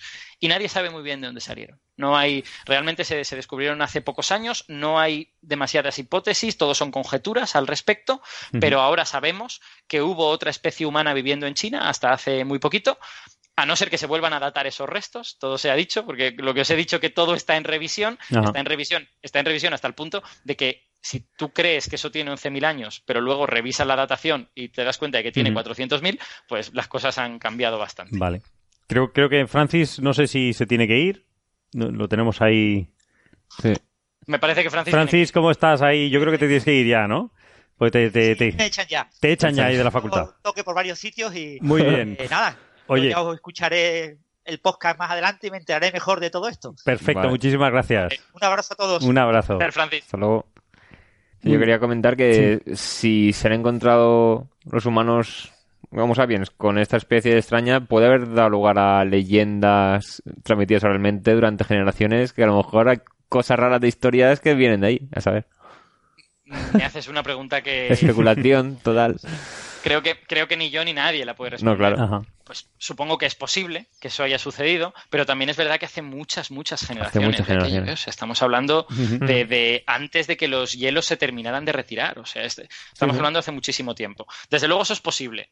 También es posible que se te hayan escapado los restos. ¿eh? O sea, quiero decir, ¿quién te dice que tú has descubierto estos huesos de 11.000, 14.000 años, Ujú. pero resulta que estos humanos vivieron un poquito más y Claro, claro, estuvieron en claro. tiempos más recientes? Simplemente no has encontrado No, esos huesos. restos. Claro, claro. Eh, eso desde luego puede haber pasado. Con el hombre de Flores se dijo, ¿no? Que los, que los habitantes Homo sapiens de Flores, pues tenían una leyenda sobre un hombre de los bosques Mm. y tal, y que a ver si eso era por el hombre de Flores. Claro. Esa idea ha perdido mucha. Bueno, el hombre de Flores, para, para el que no lo recuerde, es un homínido, es, un- es una especie humana que es muy pequeñita. Es. Eh, se- tiene, medía como metro veinte o metro cuarenta o algo por el estilo. Lo apodaron el Tenía Hobbit. un. Sí, Lo apodaron el Hobbit. Efectivamente. Y creo que de hecho sí, están sí, en sí. litigios legales, ¿no? Sí, sí. Qué pena. Em, Sí, Pues sí. El, el hombre de flores se dató inicialmente en 16.000 años o 15.000 años, algo por el estilo, y una revisión de la cueva donde se habían encontrado lo retiró hasta 50.000 años de antigüedad. O sea que de repente ahora es mucho más difícil que esas leyendas hayan pervivido Claro, ¿no? por, durante claro. todos esos miles de años. En las cuevas son, son entornos muy traicioneros, porque en las cuevas habitualmente tú tienes eh, un material que se deposita, luego vuelve a llover, parte del material se retira y se deposita parte nuevo, se mezcla todo, se, se- a lo mejor hay una tormenta y varias capas se mezclan, entonces tú encuentras huesos en, un- en lo que crees que es un estrato, lo datas con una cierta edad y luego resulta que la cueva te ha jugado una mala pasada y a lo mejor eso es más antiguo. Claro. Esas, esas cosas pasan continuamente. Muy bien. ¿Y el siguiente hombre cuál es? ¿El Homo? El- después del Homo erectus, Sí. pues tenemos eh, el Homo heidelbergensis. Vale. que yo creo que no es de los más conocidos, pero sin embargo sí es de los más importantes. Eh, de nuevo hay mm, mucha discusión sobre cuál es el papel de Heidelbergensis en la evolución humana, pero hay mucha gente que cree que tanto los neandertales como los denisovanos como nosotros Ajá. provenimos de diversas ramas del Homo heidelbergensis, Vale. ramas diferentes. Eh, como, como además estos homínidos salían de vez en cuando de África y hacían cosas, la idea que tenemos es que una familia, un, un grupo de Heidelbergensis salió de, de África y entró en. Eurasia, y allí en Eurasia evolucionó por un lado hacia los neandertales y por otro lado hacia los denisovanos, que sabemos que están relacionados entre sí, están bastante emparentados. Vale. Mientras que los Heidelbergensis que se quedaron en África fueron evolucionando y terminaron dando lugar a los ancestros de Homo sapiens. De hecho, hay diversos nombres. El, el Homo heidelbergensis, un poco tardío, de África, se llama Homo rhodesiensis Ajá. y se, se supone que podría ser el ancestro de los, de los eh, primeros humanos. Pero ya os digo que todo esto está como en revisión Sí, sí, sí, sí. continua. No, ¿no? está Esto- claro. Yo estoy haciendo Oye, una síntesis. Vamos, a hacer una cosita. Eh, despedimos para, para los amigos de la radio. Para el resto en, en iVox vamos a seguir, por supuesto. Sigue usted. Yo quería no- hacer notar que el Heidelbergensis en principio es el que vivía en Atapuerca, Para que la audiencia lo identifique. Bueno, hay, Se supone, hay... incluso en eso hay, discusión, Sí, ¿no? sí, sí. Eh, a ver, a- para empezar, eh, el Atapuerca y todos los yacimientos de Atapuerca cubren un tiempo extremadamente amplio. ¿vale? Cubren, cubren muchísimo tiempo. Entonces, eh, está claro que hay restos de algo que se parece a Heidelbergensis en Atapuerca, también hay restos de cosas que se parecen a neandertales, que son, que son posteriores, pero en los estratos más bajos, en los estratos más antiguos, pues hay una serie de restos que la, la gente de allí pues los llamó Homo antecesor. ¿Os sí, acordáis de- claro. del Homo antecesor? Sí, sí, sí, y el. Homo antecesor es muy polémico en parte de la comunidad, porque no se sabe muy bien dónde ubicarlo en, la, en el árbol de los humanos. Vale. Como sabemos que Homo erectus sa- había salido de África y había entrado en Europa, hay gente que opina que Homo antecesor es un descendiente de esos Homo erectus que vivieron en Europa durante cientos de miles de años. Hay gente que, sin embargo, dice que Homo antecesor es una especie de versión española del Homo heidelbergensis. ¿Vale? Porque es que, como os digo que muchas de estas especies están definidas de una manera muy amplia, se convierten casi en especies paraguas. Entonces, Homo ajá. heidelbergensis es una especie muy amplia. Es una especie en la, en la que tú puedes meter eh, especímenes con características bastante diferentes, igual que Homo erectus. ¿eh? En Homo erectus te, te pasa lo mismo. Ajá. Entonces, hay estas discusiones de si Homo antecesor se diferencia lo suficiente como para decir que es otra cosa, o si en realidad pues ampliamos un poquito la definición y decimos que esto también es Homo heidelbergensis, ¿no? Ajá. Desde luego, lo que está claro es que en Atapuerca estamos viendo eh, una cierta transición desde especímenes más antiguos, sea, antecesor heidelbergensis, a otras cosas más modernas, como por ejemplo el hombre de Neandertal, que era uno de los, uno de los siguientes que tenía en la lista. Claro. De hecho, eh, uno, de los, uno de los trabajos que han salido hace poco es un trabajo muy bonito sobre genética de Sí, neandertales. sí, sí, sí. Esto es, es interesante eh, decirle a la gente que ten- hemos desarrollado también algunas técnicas de genética que somos capaces de extraer ADN de los huesos de algunos de estos, de estos Claro. especímenes. El más antiguo que hemos extraído es de eh, un espécimen de 400.000 años, precisamente encima de los huesos, eh, que cre- creemos que es un antecesor de Neandertal o quizá un Neandertal temprano, podría ser un Heidelbergensis tardío o algo, algo por el estilo. Eh, y ese, ese espécimen es el ADN humano más antiguo extraído, tiene 400.000 años. Pero en el momento en que nos vamos acercando a hace 150.000 años, a hace 100.000 años o cosas de estas, se va haciendo más sencillo porque se ha conservado una proporción mayor del ADN Vale. y puedes obtener más. Porque ya habíamos visto en, en otro episodio, en el 114, que extraían ADN incluso sin haber restos, ¿no? O sea, ADN mitocondrial, ¿no? Eso, eso es, eso es una- un, un avance de este mismo año, de Ajá. 2017, en el que han sido capaces de extraer ADN directamente del suelo, de Claro. ADN que se quedó ahí pues porque hicieron sus necesidades o porque se Claro, claro. murieron y se, y se No, o por lo que sea. Decíamos eso, que las mitocondrias, ¿no? que son las, las eh, máquinas de, de energía de las células, son, son muy, muy abundantes. Y es eh, ma- eh, además del núcleo que tiene ADN, están estas, estas mitocondrias con su ADN que un poco mm, trazan la herencia entre, entre madres e hijas o hijos. Eso Y, es. y entonces trazan herencia, se puede trazar la, la descendencia maternal y los tiempos de separaciones entre la población, ¿no? Porque por tanto es, es- Sí, conforme se acumulan mutaciones poco a poco. Claro. en- Claro, porque la tasa de mutaciones es, es, es contro- se sabe más o menos Sí, cómo sí. ocurren. Entonces, puedes saber eh, el tiempo que ha pasado entre dos individuos que tenían el mismo ancestro, por ejemplo. ¿no? Que- Exacto, tú puedes, eh, digamos que usas el ADN como si fuera una especie de reloj. Claro. Eh, tú tienes, tienes una estadística, sabes que se va a producir una mutación cada tantos cientos o miles de años, entonces comparas un ADN que sabes que es antiguo con un ADN que sabes que es moderno y estimas más o menos cuánto tiempo ha pasado entre el uno y el otro. Y, y es un eh, procedimiento que funciona bastante bien, con, digamos que con poblaciones humanas históricas lo hemos puesto a prueba y parece que, que funciona muy bien. Eh, a medida que te vas más antiguo, pues claro, las barras de error van siendo más grandes, Claro, pero, pero funciona muy muy bien.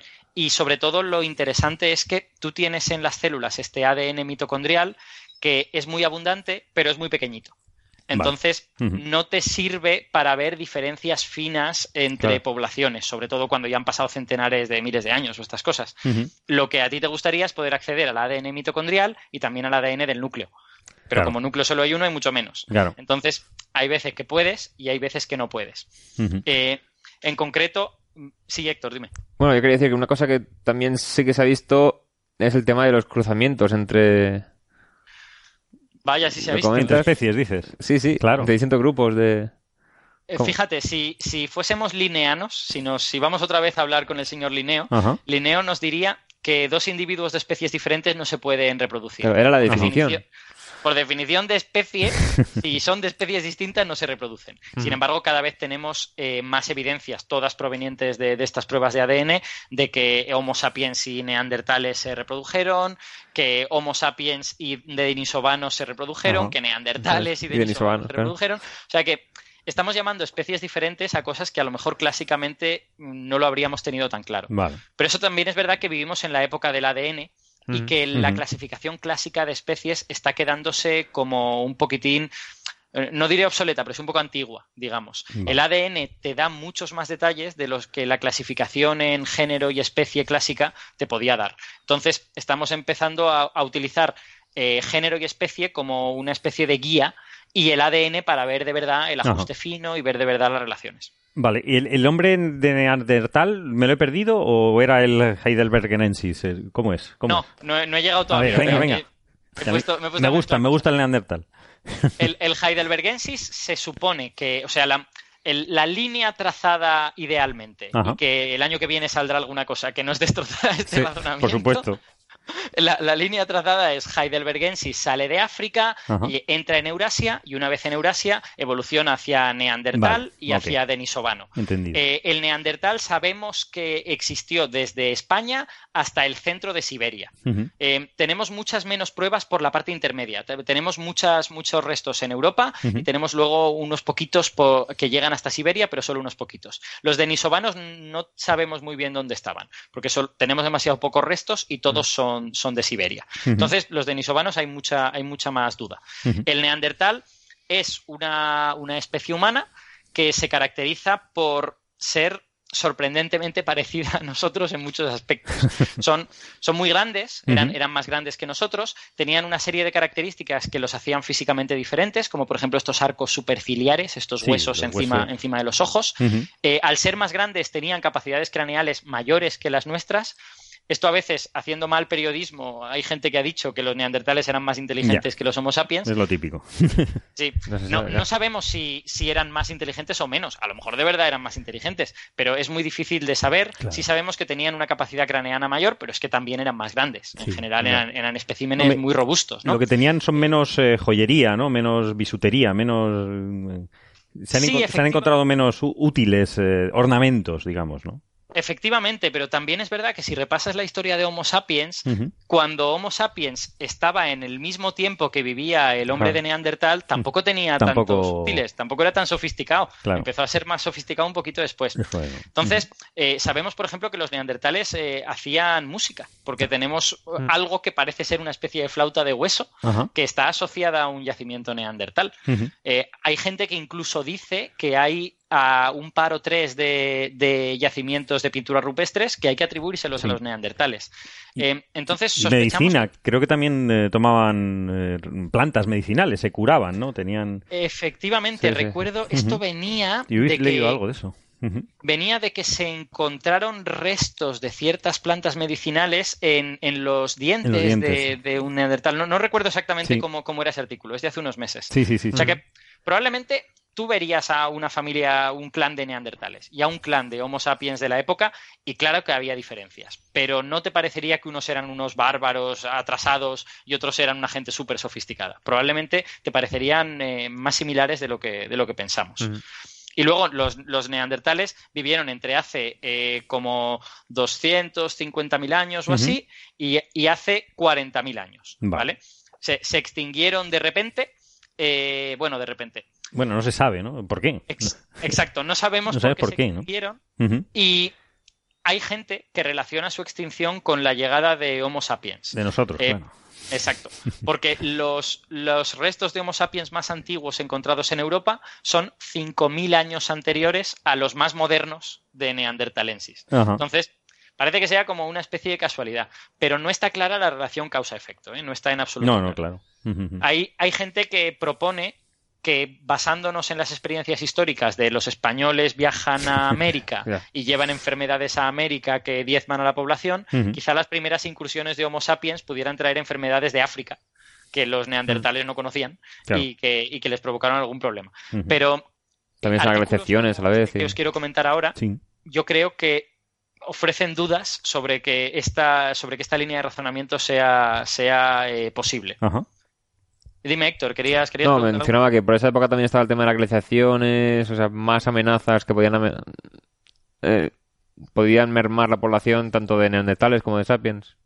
Claro, eh, eh, de hecho, eh, mira, entro, entro ya en materia de, de este artículo Sí, porque sí, sí, venga. me resisto a contar, a contar algunas cosas. Claro, claro. Eh, hay un, tenemos ahora mismo una especie como de eh, enigma para interpretar los genomas de Homo sapiens, neandertales y denisovanos. Y el enigma es el siguiente. Cuando tú analizas el ADN mitocondrial de estas tres especies, ¿vale? De, de Homo sapiens, de Neandertal y de Denisovanos, acordaos que las mitocondrias son esto que eh, son orgánulos pequeñitos que están en la sí. célula y que tienes mucho de ese. Por lo tanto, hemos llegado antes a analizar este ADN que el, nu- que el del núcleo. Cuando analizas el ADN mitocondrial, tú te encuentras con que el de los neandertales y el de los Homo sapiens es más parecido que el de cualquiera de ellos con los denisovanos. Entonces, tú lo que deduces de esto es, bueno, pues los denisovanos se separaron primero en esta rama y Sí. luego siguió una rama que después se separó en neandertales y en Homo sapiens. Y por lo tanto somos hermanos y los denisovanos son nuestros primos. Vale. Eso era lo que, lo que pensábamos cuando teníamos solo el ADN mitocondrial. Ahora, cuando hemos tenido acceso al ADN nuclear, ha pasado una cosa muy diferente. El Claro. ADN nuclear dice que los Homo sapiens somos muy diferentes Ujú. y que en realidad los que son hermanos entre sí son los denisovanos y los Y los neandertales. vale. Entonces, aparentemente hay una contradicción entre una cosa y la otra. ¿Cómo, cómo narices reconcilias lo que te dice el ADN del núcleo de lo que te dice el ADN de las mitocondrias? Y la hipótesis más plausible, visto que había reproducción entre Homo sapiens y neandertales, es que los, el ADN nuclear manda, ¿vale? Que realmente el, el Homo sapiens se separó de la rama que luego fue a dar lugar a neandertales y denisovanos, y los neandertales se pusieron a vivir en su Europa occidental y todas estas cosas, y los denisovanos se fueron a vivir a donde quisieran. Y entonces llegaron los Homo sapiens. Los Homo sapiens empezaron a reproducirse con los Con neandertales. los neandertales, Sí. claro. Y empezaron a introducir su ADN mitocondrial en las células de los neandertales. Y de alguna manera contaminaron, entre comillas, el Sí. ADN mitocondrial. Es decir, eh, y además, eh, lo bueno de esta hipótesis es que es una hipótesis científicamente testable, que Claro. no solo es un relatito que yo os estoy contando. Porque básicamente de todo esto se deduce que si tú miras ADN mitocondrial de neandertales reciente, Sí. estará contaminado por el de Homo sapiens. Claro. Pero si miras antiguo, Atrás, no. no debería, Claro. no debería estar contaminado. Entonces, trata de, AD de obtener ADN mitocondrial antiguo y mira si se parece al de los denisovanos o no. Y resulta que la respuesta es sí. Resulta que cuando cogemos restos de neandertales más antiguos, su ADN mitocondrial está muy lejos del de Homo sapiens y Mm, vale. está más cerca que el del de los denisovanos. Así que esta hipótesis parece plausible, por lo menos. Y aquí este, este artículo que ha salido hace Sí, ahora eh, unos apenas una semanita, Sí, sí, sí. este, En Nature, ¿no? Ujú. Exacto, un, un Nature Communications.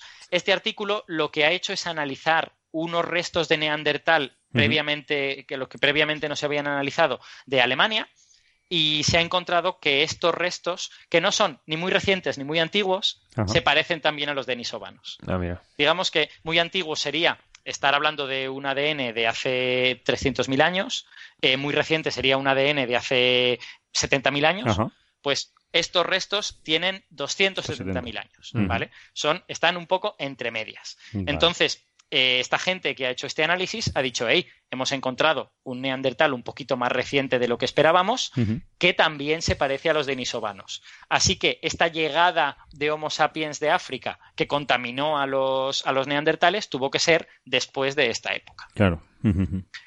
Claro, todo, todo puede ser mucho más complicado, porque a lo mejor estás Sí. viendo una población que no estaba contaminada, entre comillas, que no se había reproducido con los Homo sapiens, eh, y mientras había muchas Claro. otras en esa misma época que sí. Claro, pero con de lo que tenemos ahora mismo, Ajá. esto es lo que podemos afirmar. Claro, claro. Y lo que, y lo que podemos afirmar es que esta especie de cruce entre neandertales y sapiens, si de verdad se produjo, se tuvo que producir más reciente de hace 270.000 Ujú. años. Vale, vale. Y Y- es y un las- descubrimiento interesante porque te acota posibles viajes fuera de África de la especie humana. Claro.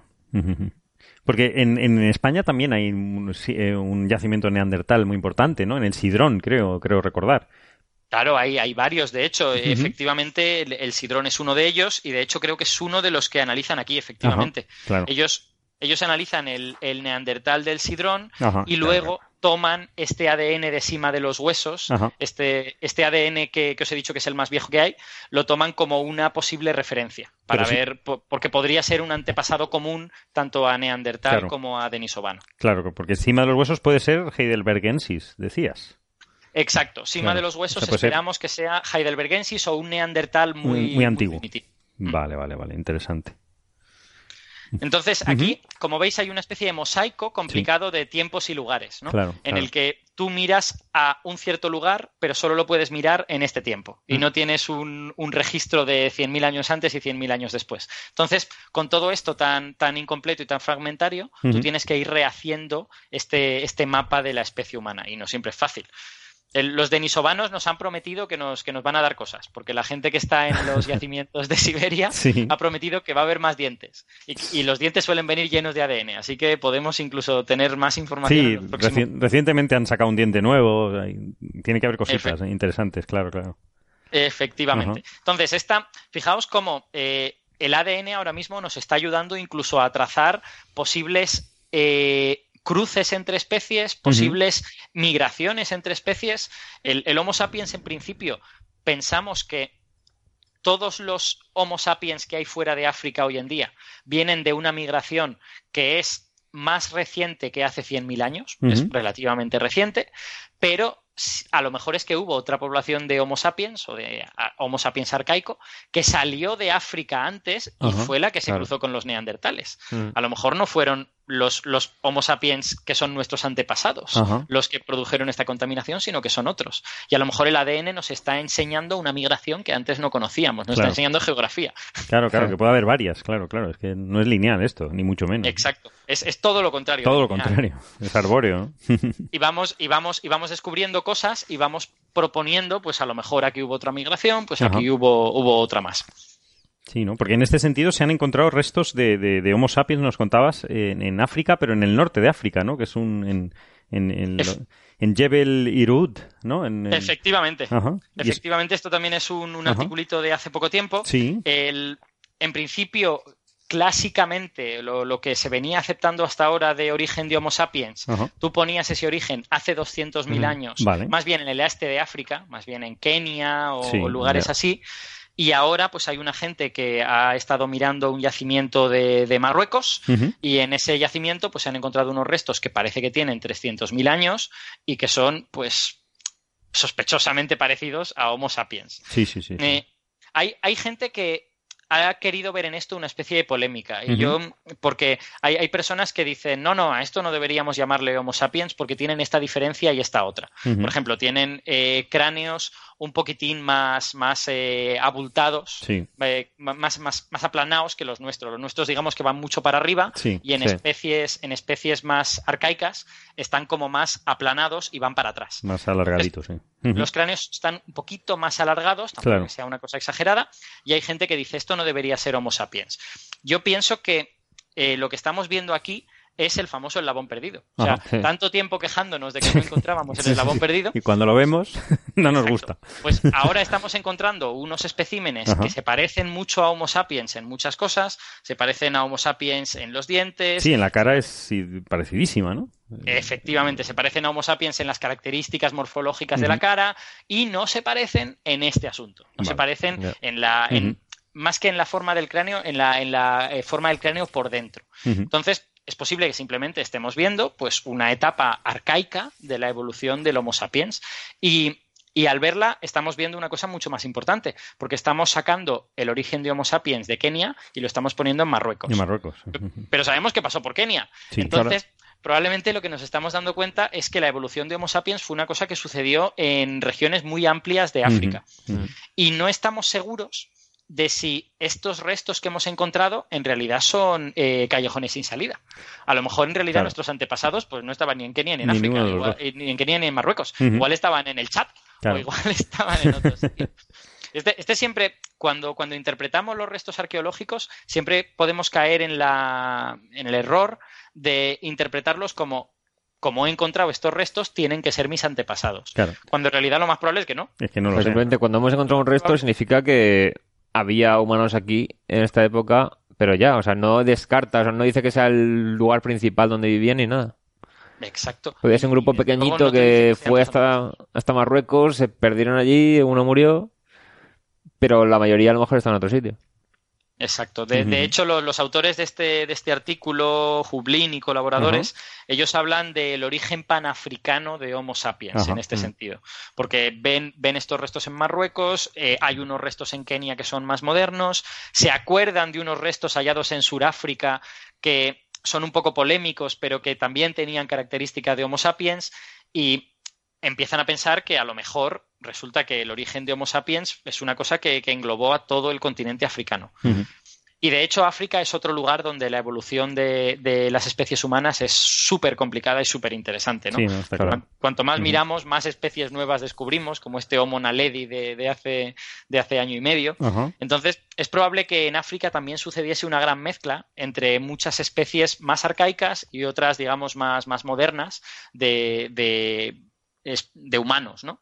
Eh, ellos, de hecho, dicen algo del tipo. eh, a este hallazgo que hemos hecho con, una, con unas morfologías faciales muy modernas y un cráneo no tan, no tan moderno, eh, al igual que en el linaje neandertal, es posible que la morfología de la cara se estableciera antes que la morfología del cráneo. Que el cráneo, y que lo que fuese evolucionando de manera lenta fuese la morfología del cráneo.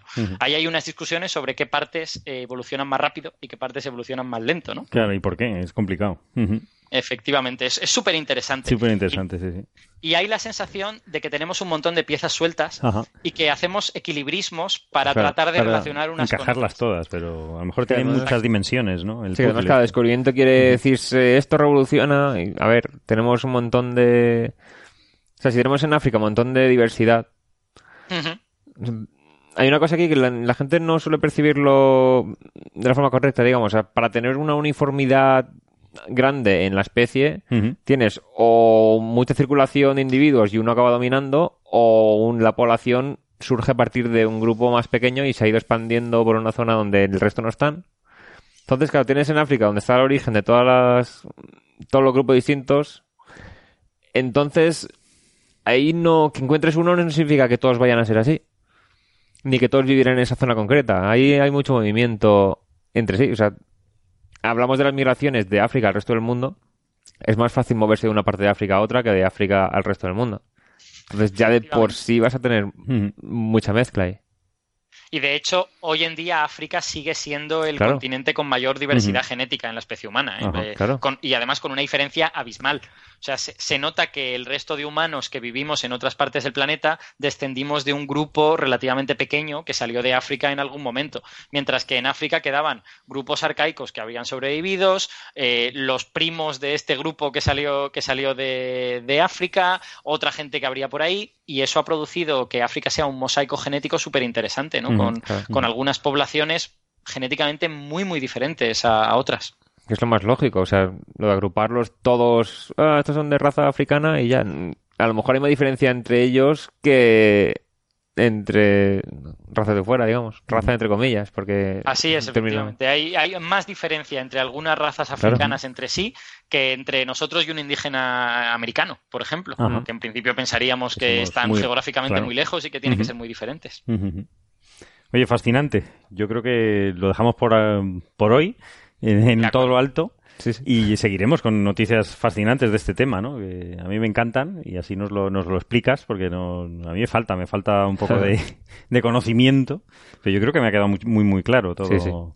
Yo, yo creo que hemos hecho sí. hoy una visión sí. a vista de pájaro y hemos comentado estos, estos dos eh, trabajos. Ajá. Y si la gente tiene, tiene preguntas Sí, o sí, sí, sí. Quiere, quiere que concretemos en alguna cosa más, pues nos lo dice y ya nos metemos en harina. Está claro, en Twitter, en Facebook, eh, también en eh, arroba Coffee Break Fans, todos estamos dispuestos a todas sus preguntas, si las sabemos, Mm. y encantados.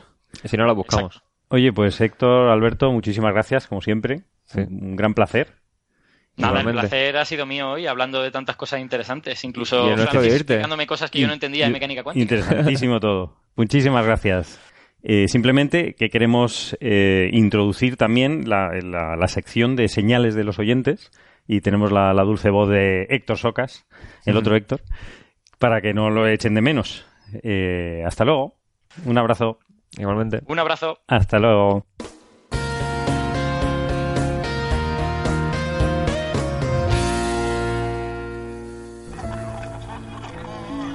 Aquí comienza Señales, de los oyentes.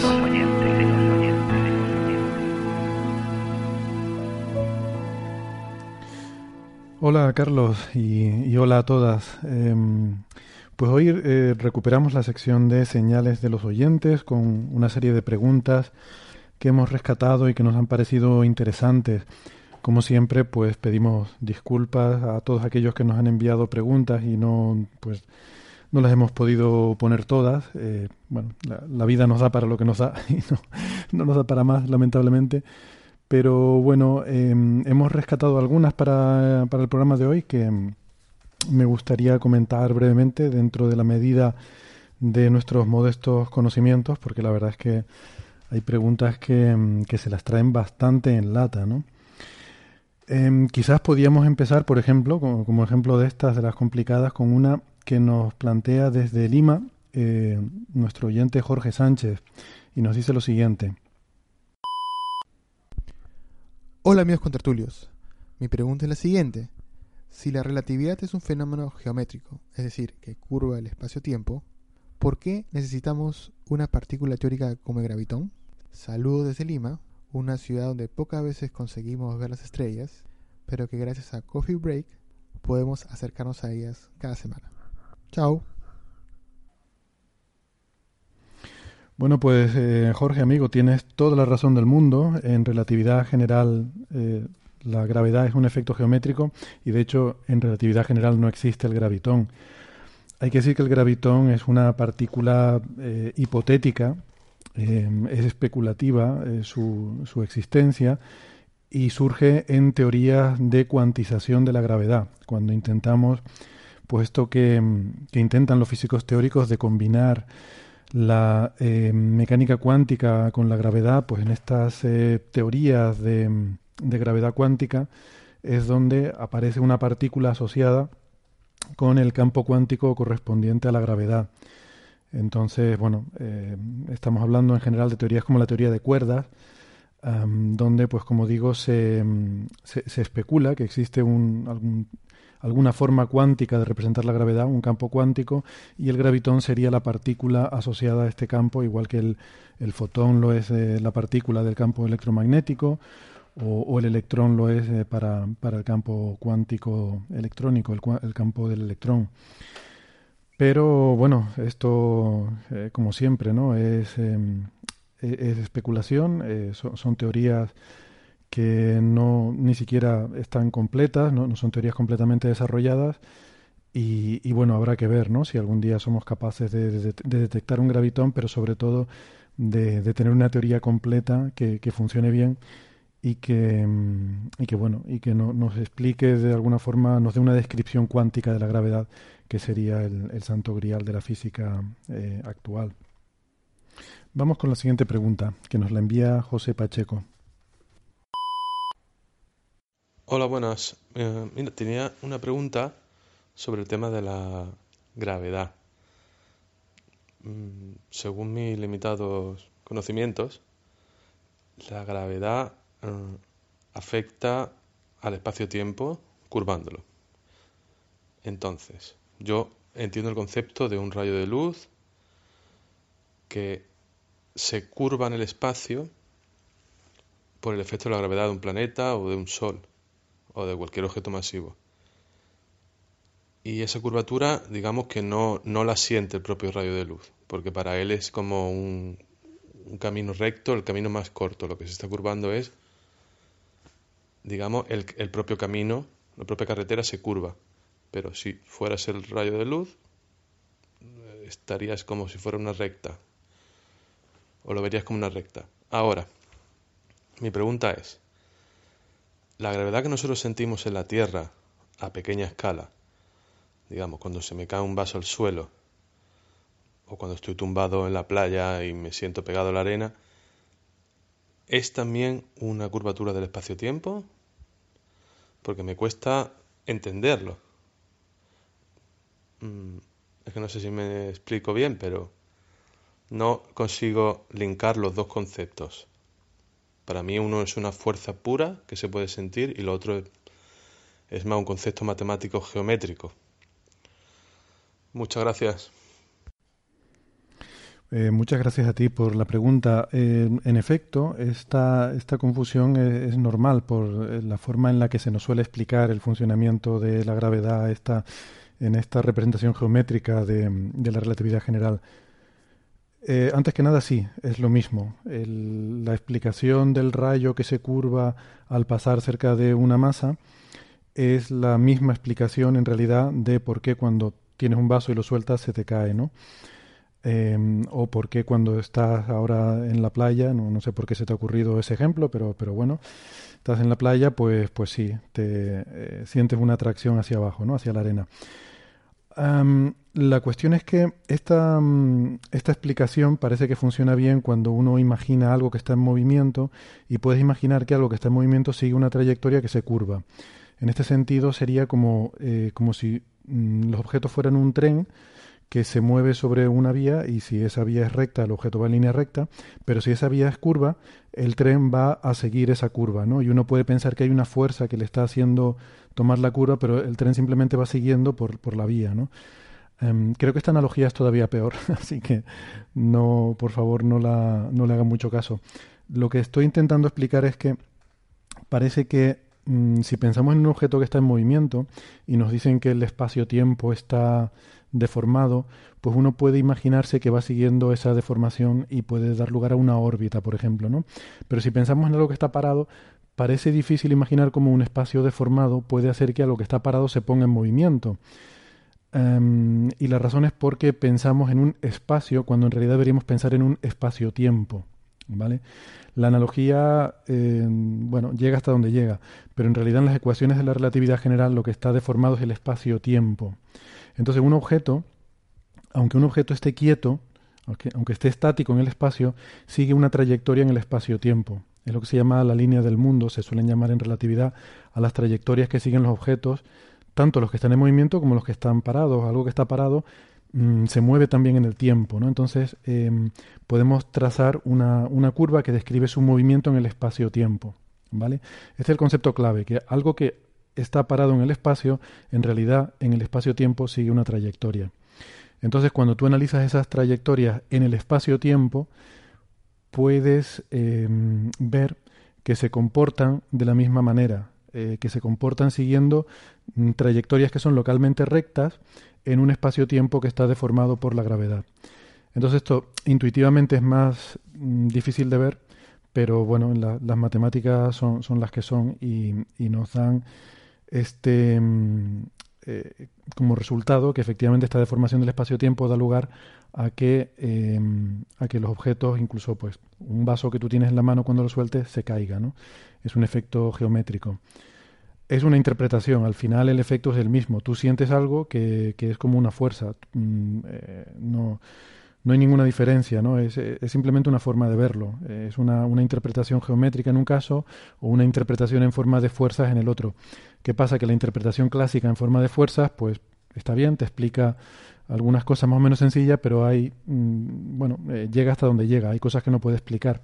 Mientras que la descripción de la relatividad general, que a lo mejor para estas cosas cotidianas nos resulta un poco más compleja de entender, sin embargo luego es capaz de explicar eh, otras cosas que ocurren en el universo y por eso consideramos que esa explicación es, mmm, bueno, de momento es la mejor que tenemos, es la mejor descripción que tenemos y por tanto es la que utilizamos hasta que tengamos algo mejor. Tenemos también algunos mensajes escritos, eh, por ejemplo en Facebook.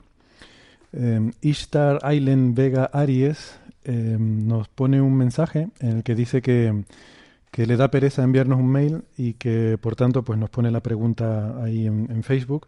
Dice que la respuesta es corta, eh, lo cual daría a uno a pensar que se trata de una pregunta simple. Pero entonces viene y nos dice lo siguiente que si el Sol en su paso por la galaxia puede haberse ido tragando agujeros negros de menos masa que, el propio Sol y que si esto sería posible, ¿no? Entonces, bueno, la, respuesta es compleja, pero eh, eh, a primera, como primera aproximación yo diría que no, no es posible, por lo menos no de forma significativa. Evidentemente, si se ha tragado mmm, pequeñitos agujeros negros que pueda haber por ahí de masas tan pequeñas que no produzcan ningún efecto, pues eso mmm, evidentemente sería indetectable y no, no podríamos saberlo, ¿no?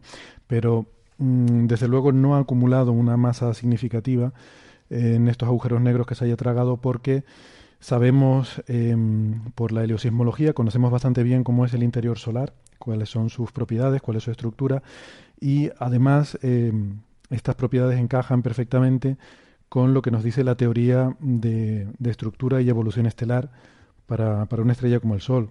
Por lo tanto, em, en cuanto a lo que es su interior, en principio el Sol es una estrella muy normal y no hay, no hay indicios de que haya nada raro, ni ningún exceso de masa, ni nada por el estilo, ¿no? Luego en Evox eh, hay un par de preguntas también interesantes que me gustaría comentar. Una de ellas nos la hace un usuario mm, con un, un, nombre de usuario un poco extraño, creo que es algo así como Madeshtor, eh, supongo que se pronunciaría, no lo sé, no tengo ni idea.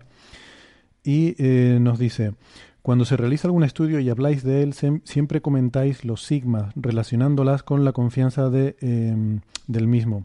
¿Podríais explicar en qué consiste esto de las sigmas? Pues esto de las sigmas es un, es un parámetro estadístico que nos mide, eh, bueno, se, le llama la desviación estándar en estadística, ¿no? Es un poco, eh, nos mide cuánto es la, mm, la desviación de, mm, bueno, hay, hay, muchas formas de interpretarlo, ¿no? Pero imaginemos que tenemos una nube de puntos que representan una cierta medida, que la hacemos muchas veces, pues vamos a encontrar que cuando uno repite muchas veces una medida, obtiene una serie de resultados que son parecidos, pero no son exactamente iguales, ¿no? Porque uno tiene una incertidumbre en la medida. O sea, si yo cojo algo que mide un metro y lo mido 10 veces, pues una vez obtendré 99 centímetros, otra vez obtendré 101, 103 centímetros, etcétera. Entonces, la desviación de esos eh, valores respecto al valor correcto o respecto al valor promedio es lo que llamamos la sigma, la desviación estándar. Eh, este concepto lo que nos viene a dar a entender es que el error no es una cantidad fija. O sea, si yo digo que, que yo tengo un error de un centímetro al medir, eh, no quiere decir que yo siempre vaya a medir, por ejemplo, una vara de un metro, no quiere decir que siempre vaya a medirme 99 centímetros. Habrá veces que me mida 99, otras veces me medirá incluso 98. O sea, aunque el error sea de un centímetro, puede ser que algunas ocasiones yo eh, me desvíe más de un centímetro de esa medida. Entonces se define una probabilidad que depende mucho de cómo sea la, distribución de esta incertidumbre, ¿no? Pero en, general, asumiendo una serie de hipótesis muy razonables que se suelen dar en la mayoría de las situaciones, pues uno em, puede modelar estas incertidumbres de manera que la... Em, por ejemplo, mm, si yo digo que el, error de mi medida es de, un centímetro, es que el sigma vale un centímetro, el 99,7% de las veces las medidas que yo haga estarán dentro de tres veces esa, esa incertidumbre. Ese es el 3 sigma, ese es el, el intervalo que llamamos 3 sigma. O sea que si yo digo que sigma es un centímetro, quiere decir que el 99,7% de las veces estaré a menos de 3 centímetros del resultado correcto. Otra forma de ver esto es decir que si yo tengo dos cantidades que son diferentes, y, para mí es importante decir que estas dos cantidades son diferentes para decir que, por ejemplo, que algo no encaja, pues si son diferentes, pero esa diferencia es menor que, mm, digamos, el, error que yo tengo, entonces eso no es significativo. Quiere decir que no me puedo creer que realmente sean diferentes. Entonces, ¿cuánto diferentes tienen que ser para yo poderme creer que esas dos cantidades son diferentes? Pues normalmente se suele establecer como criterio el que tienen que diferir más de tres sigmas. O sea, que si yo tengo dos, em, yo mido dos cantidades, dos varas, por ejemplo, y una mide un metro y la otra me mide 1,03, si mi error es de un centímetro, la diferencia entre estas dos medidas es 3 centímetros, pues estaría justo al límite en el cual yo puedo decir que son diferentes en ese criterio. O sea, tendrían que diferir más de 3 centímetros, es decir, más de 3 sigma, para yo poder afirmar que realmente son diferentes. Es un criterio, se podría elegir otro. Eh, de hecho, en, eh, en algunas eh, áreas de la física, por ejemplo en física de partículas, se suele usar un criterio de 5 sigma, que es todavía mucho más estricto. Y, Em, bueno, y de esta manera pues uno está realmente seguro de que esas dos cosas que está diciendo que son diferentes realmente lo son y no es un error experimental, ¿vale? Otra vuelta de tuerca a esto, otra forma de verlo es si yo quiero detectar que hay una señal, yo tengo un ruido de fondo y, yo digo que en un cierto sitio hay, un pico, que he detectado algo, Por ejemplo, volviendo al ejemplo de la física de partículas, que el LHC ha detectado un exceso de fotones en una determinada desintegración, pues yo tengo que ver cuál es el ruido en esa, eh, en, esa medida que yo estoy haciendo. Ese ruido es la incertidumbre que tenemos y tengo que ver esa supuesta señal que yo he detectado cuánto sobresale sobre el nivel del ruido. Si mi ruido tiene un determinado valor que mm, a nivel de 1 sigma es pues la cantidad que sea, yo para afirmar que he detectado algo tendré que haber detectado una cantidad que sea cinco veces, dentro de este criterio de 5 sigma, cinco veces más, más, eh, más alta que el valor del ruido. O sea, tiene que sobresalir claramente por encima del ruido para yo poder decir que la he detectado. En definitiva, es un poco jaleo todo esto, es un concepto estadístico que, bueno, realmente es muy simple, la, matemática es muy simple, pero eh, es un poco complicado de, explicar así, sobre todo de palabra, ¿no? Pero eh, simplemente quedémonos con eso, que no- lo que nos indica es cuánto es la dispersión normal de los datos que tenemos debido a nuestro error. Entonces eso lo caracterizamos con este parámetro sigma y para realmente estar seguros de que lo que estamos diciendo no es simplemente pues un error de la medida, pues tenemos que estar mm, a más de 3 sigma o a más de 5 sigmas o a más de los sigma que sean eh, para poder hacer una afirmación categórica, ¿no? Eso es lo que significa. La otra pregunta de Evox nos la envía Dani, eh, este sí que tiene un nombre de usuario más fácil de, de pronunciar, y eh, nos dice lo siguiente, dice, igual es una tontería, pero si hay tanta energía oscura y tanta materia oscura, ¿en la Tierra no hay? Bueno, eh, no, no es ninguna tontería en absoluto. Eh, la respuesta es que sí, claro, está, está por todas partes, ¿no? Em, son, son cosas diferentes, ¿no? Como hablamos, la materia oscura, em, pues en principio, a escalas de la Tierra, sería como una especie de fluido que nos rodea por todas partes por igual. Entonces, claro, la materia oscura en principio el único efecto que percibimos de ella es el efecto gravitatorio, pero estamos diciendo que estamos inmersos en ella, nos rodea por todas partes, por lo tanto no habría un efecto gravitatorio neto sobre, sobre la Tierra. Em, donde notaríamos nosotros la presencia de, de la materia oscura sería sobre todo a escala de la galaxia, porque es donde ese, eh, ese halo que rodea la galaxia pues sí que influye la forma en la que, en la que las, eh, las estrellas rotan, ¿no? Em, sí que es cierto que de alguna forma esas partículas están atravesándonos continuamente y, y eso, pues bueno, en principio mm, pensamos que no hay ningún tipo de interacción, pero según algunos modelos podría haber una pequeñísima probabilidad de interacción de vez en cuando de alguna partícula de materia oscura con nuestros átomos. Bueno, en principio eso no produciría ningún efecto. Hay algunos estudios intentando vincular esto con, eh, con la tasa de, casos de cáncer, pero bueno, esto parece que no, ha llevado a ningún sitio y que no que es totalmente totalmente inmedible, ¿no? O sea, realmente la materia oscura es totalmente transparente para nosotros, no nos enteramos de que nos atraviese. El caso de la energía oscura eh, sería diferente porque la, la energía oscura, eh, como hemos dicho, es una, es una energía del vacío.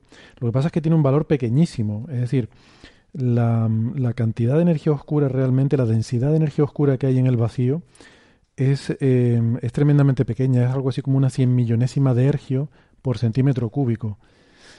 Eh, esto es algo ridículo, es totalmente inaccesible a la medida, está muchos órdenes de magnitud por debajo de cualquier cosa que pudiéramos aspirar a medir. Eh, de hecho, es uno de los grandes problemas de la física eh, el por qué la energía oscura es, es tan débil. Se conoce como el problema de la constante cosmológica, porque hay, em, digamos que hay em, desarrollos en, teoría cuántica de campos que intentan calcular la energía eh, que, que almacena el vacío y se llega a resultados que son 120 órdenes de magnitud superiores a, a la, a la densidad de energía oscura que hay. ¿no? Este es uno de los problemas de la física de, de por qué hay tan poquita energía oscura. Evidentemente, si, si, si, hu- si hubiera la que se calcula, si existiera esos 120 órdenes de magnitud más de, de energía oscura, pues sería un problema muy gordo, porque el universo habría acabado hace mucho tiempo, eh, se habría destruido en un Big Rip, porque habría demasiada energía oscura. Pero, mm, bueno, eh, eh, es uno de los, de los problemas que están ahí.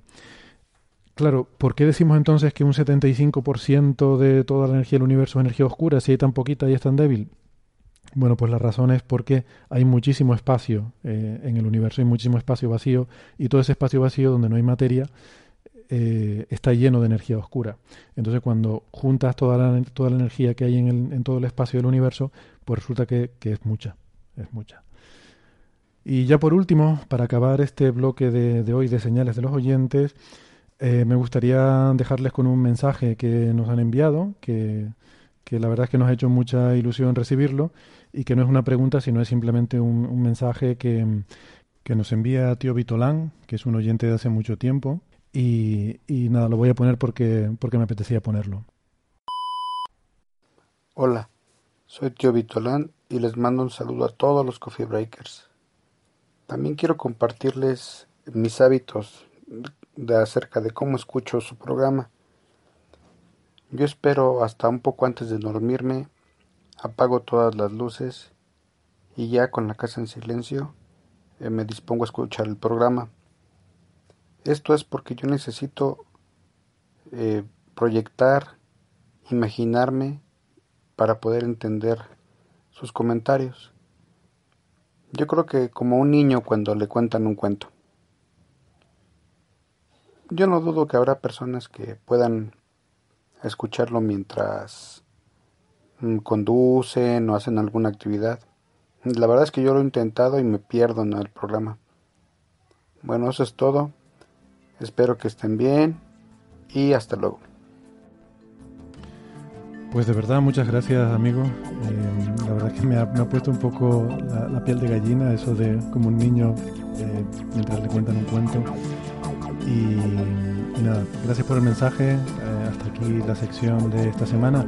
Les recordamos que nos pueden enviar sus audiomensajes al correo oyentes arroba señalirruido.com y, y, que también nos pueden dejar sus mensajes, sobre todo en redes sociales, en, Facebook y Twitter, donde nos es más fácil responder. Eh, en iVoox no es un poquito más complicado, pero, pero bueno, también los leemos todos.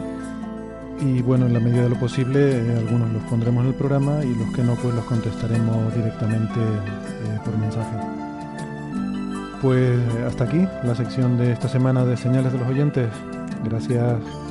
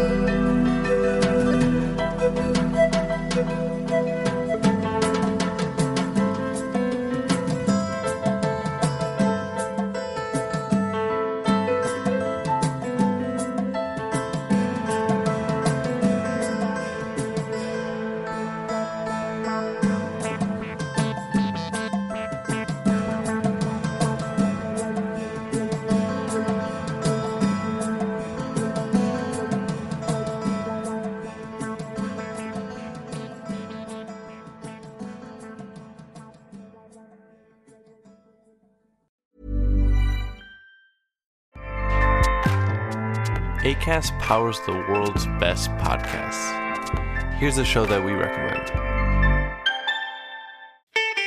I'm Ina Garten. Welcome to Be My Guest, the podcast. One of the best gifts you can give friends is spending time together. But what's even better than that? Cooking with them. On Be My Guest, the podcast, new friends and old stop by my barn for some conversation and great cooking. We talk about food, life, and everything in between. Listen to Be My Guest, the podcast with me, Ina Garten, and join us wherever you get your podcasts.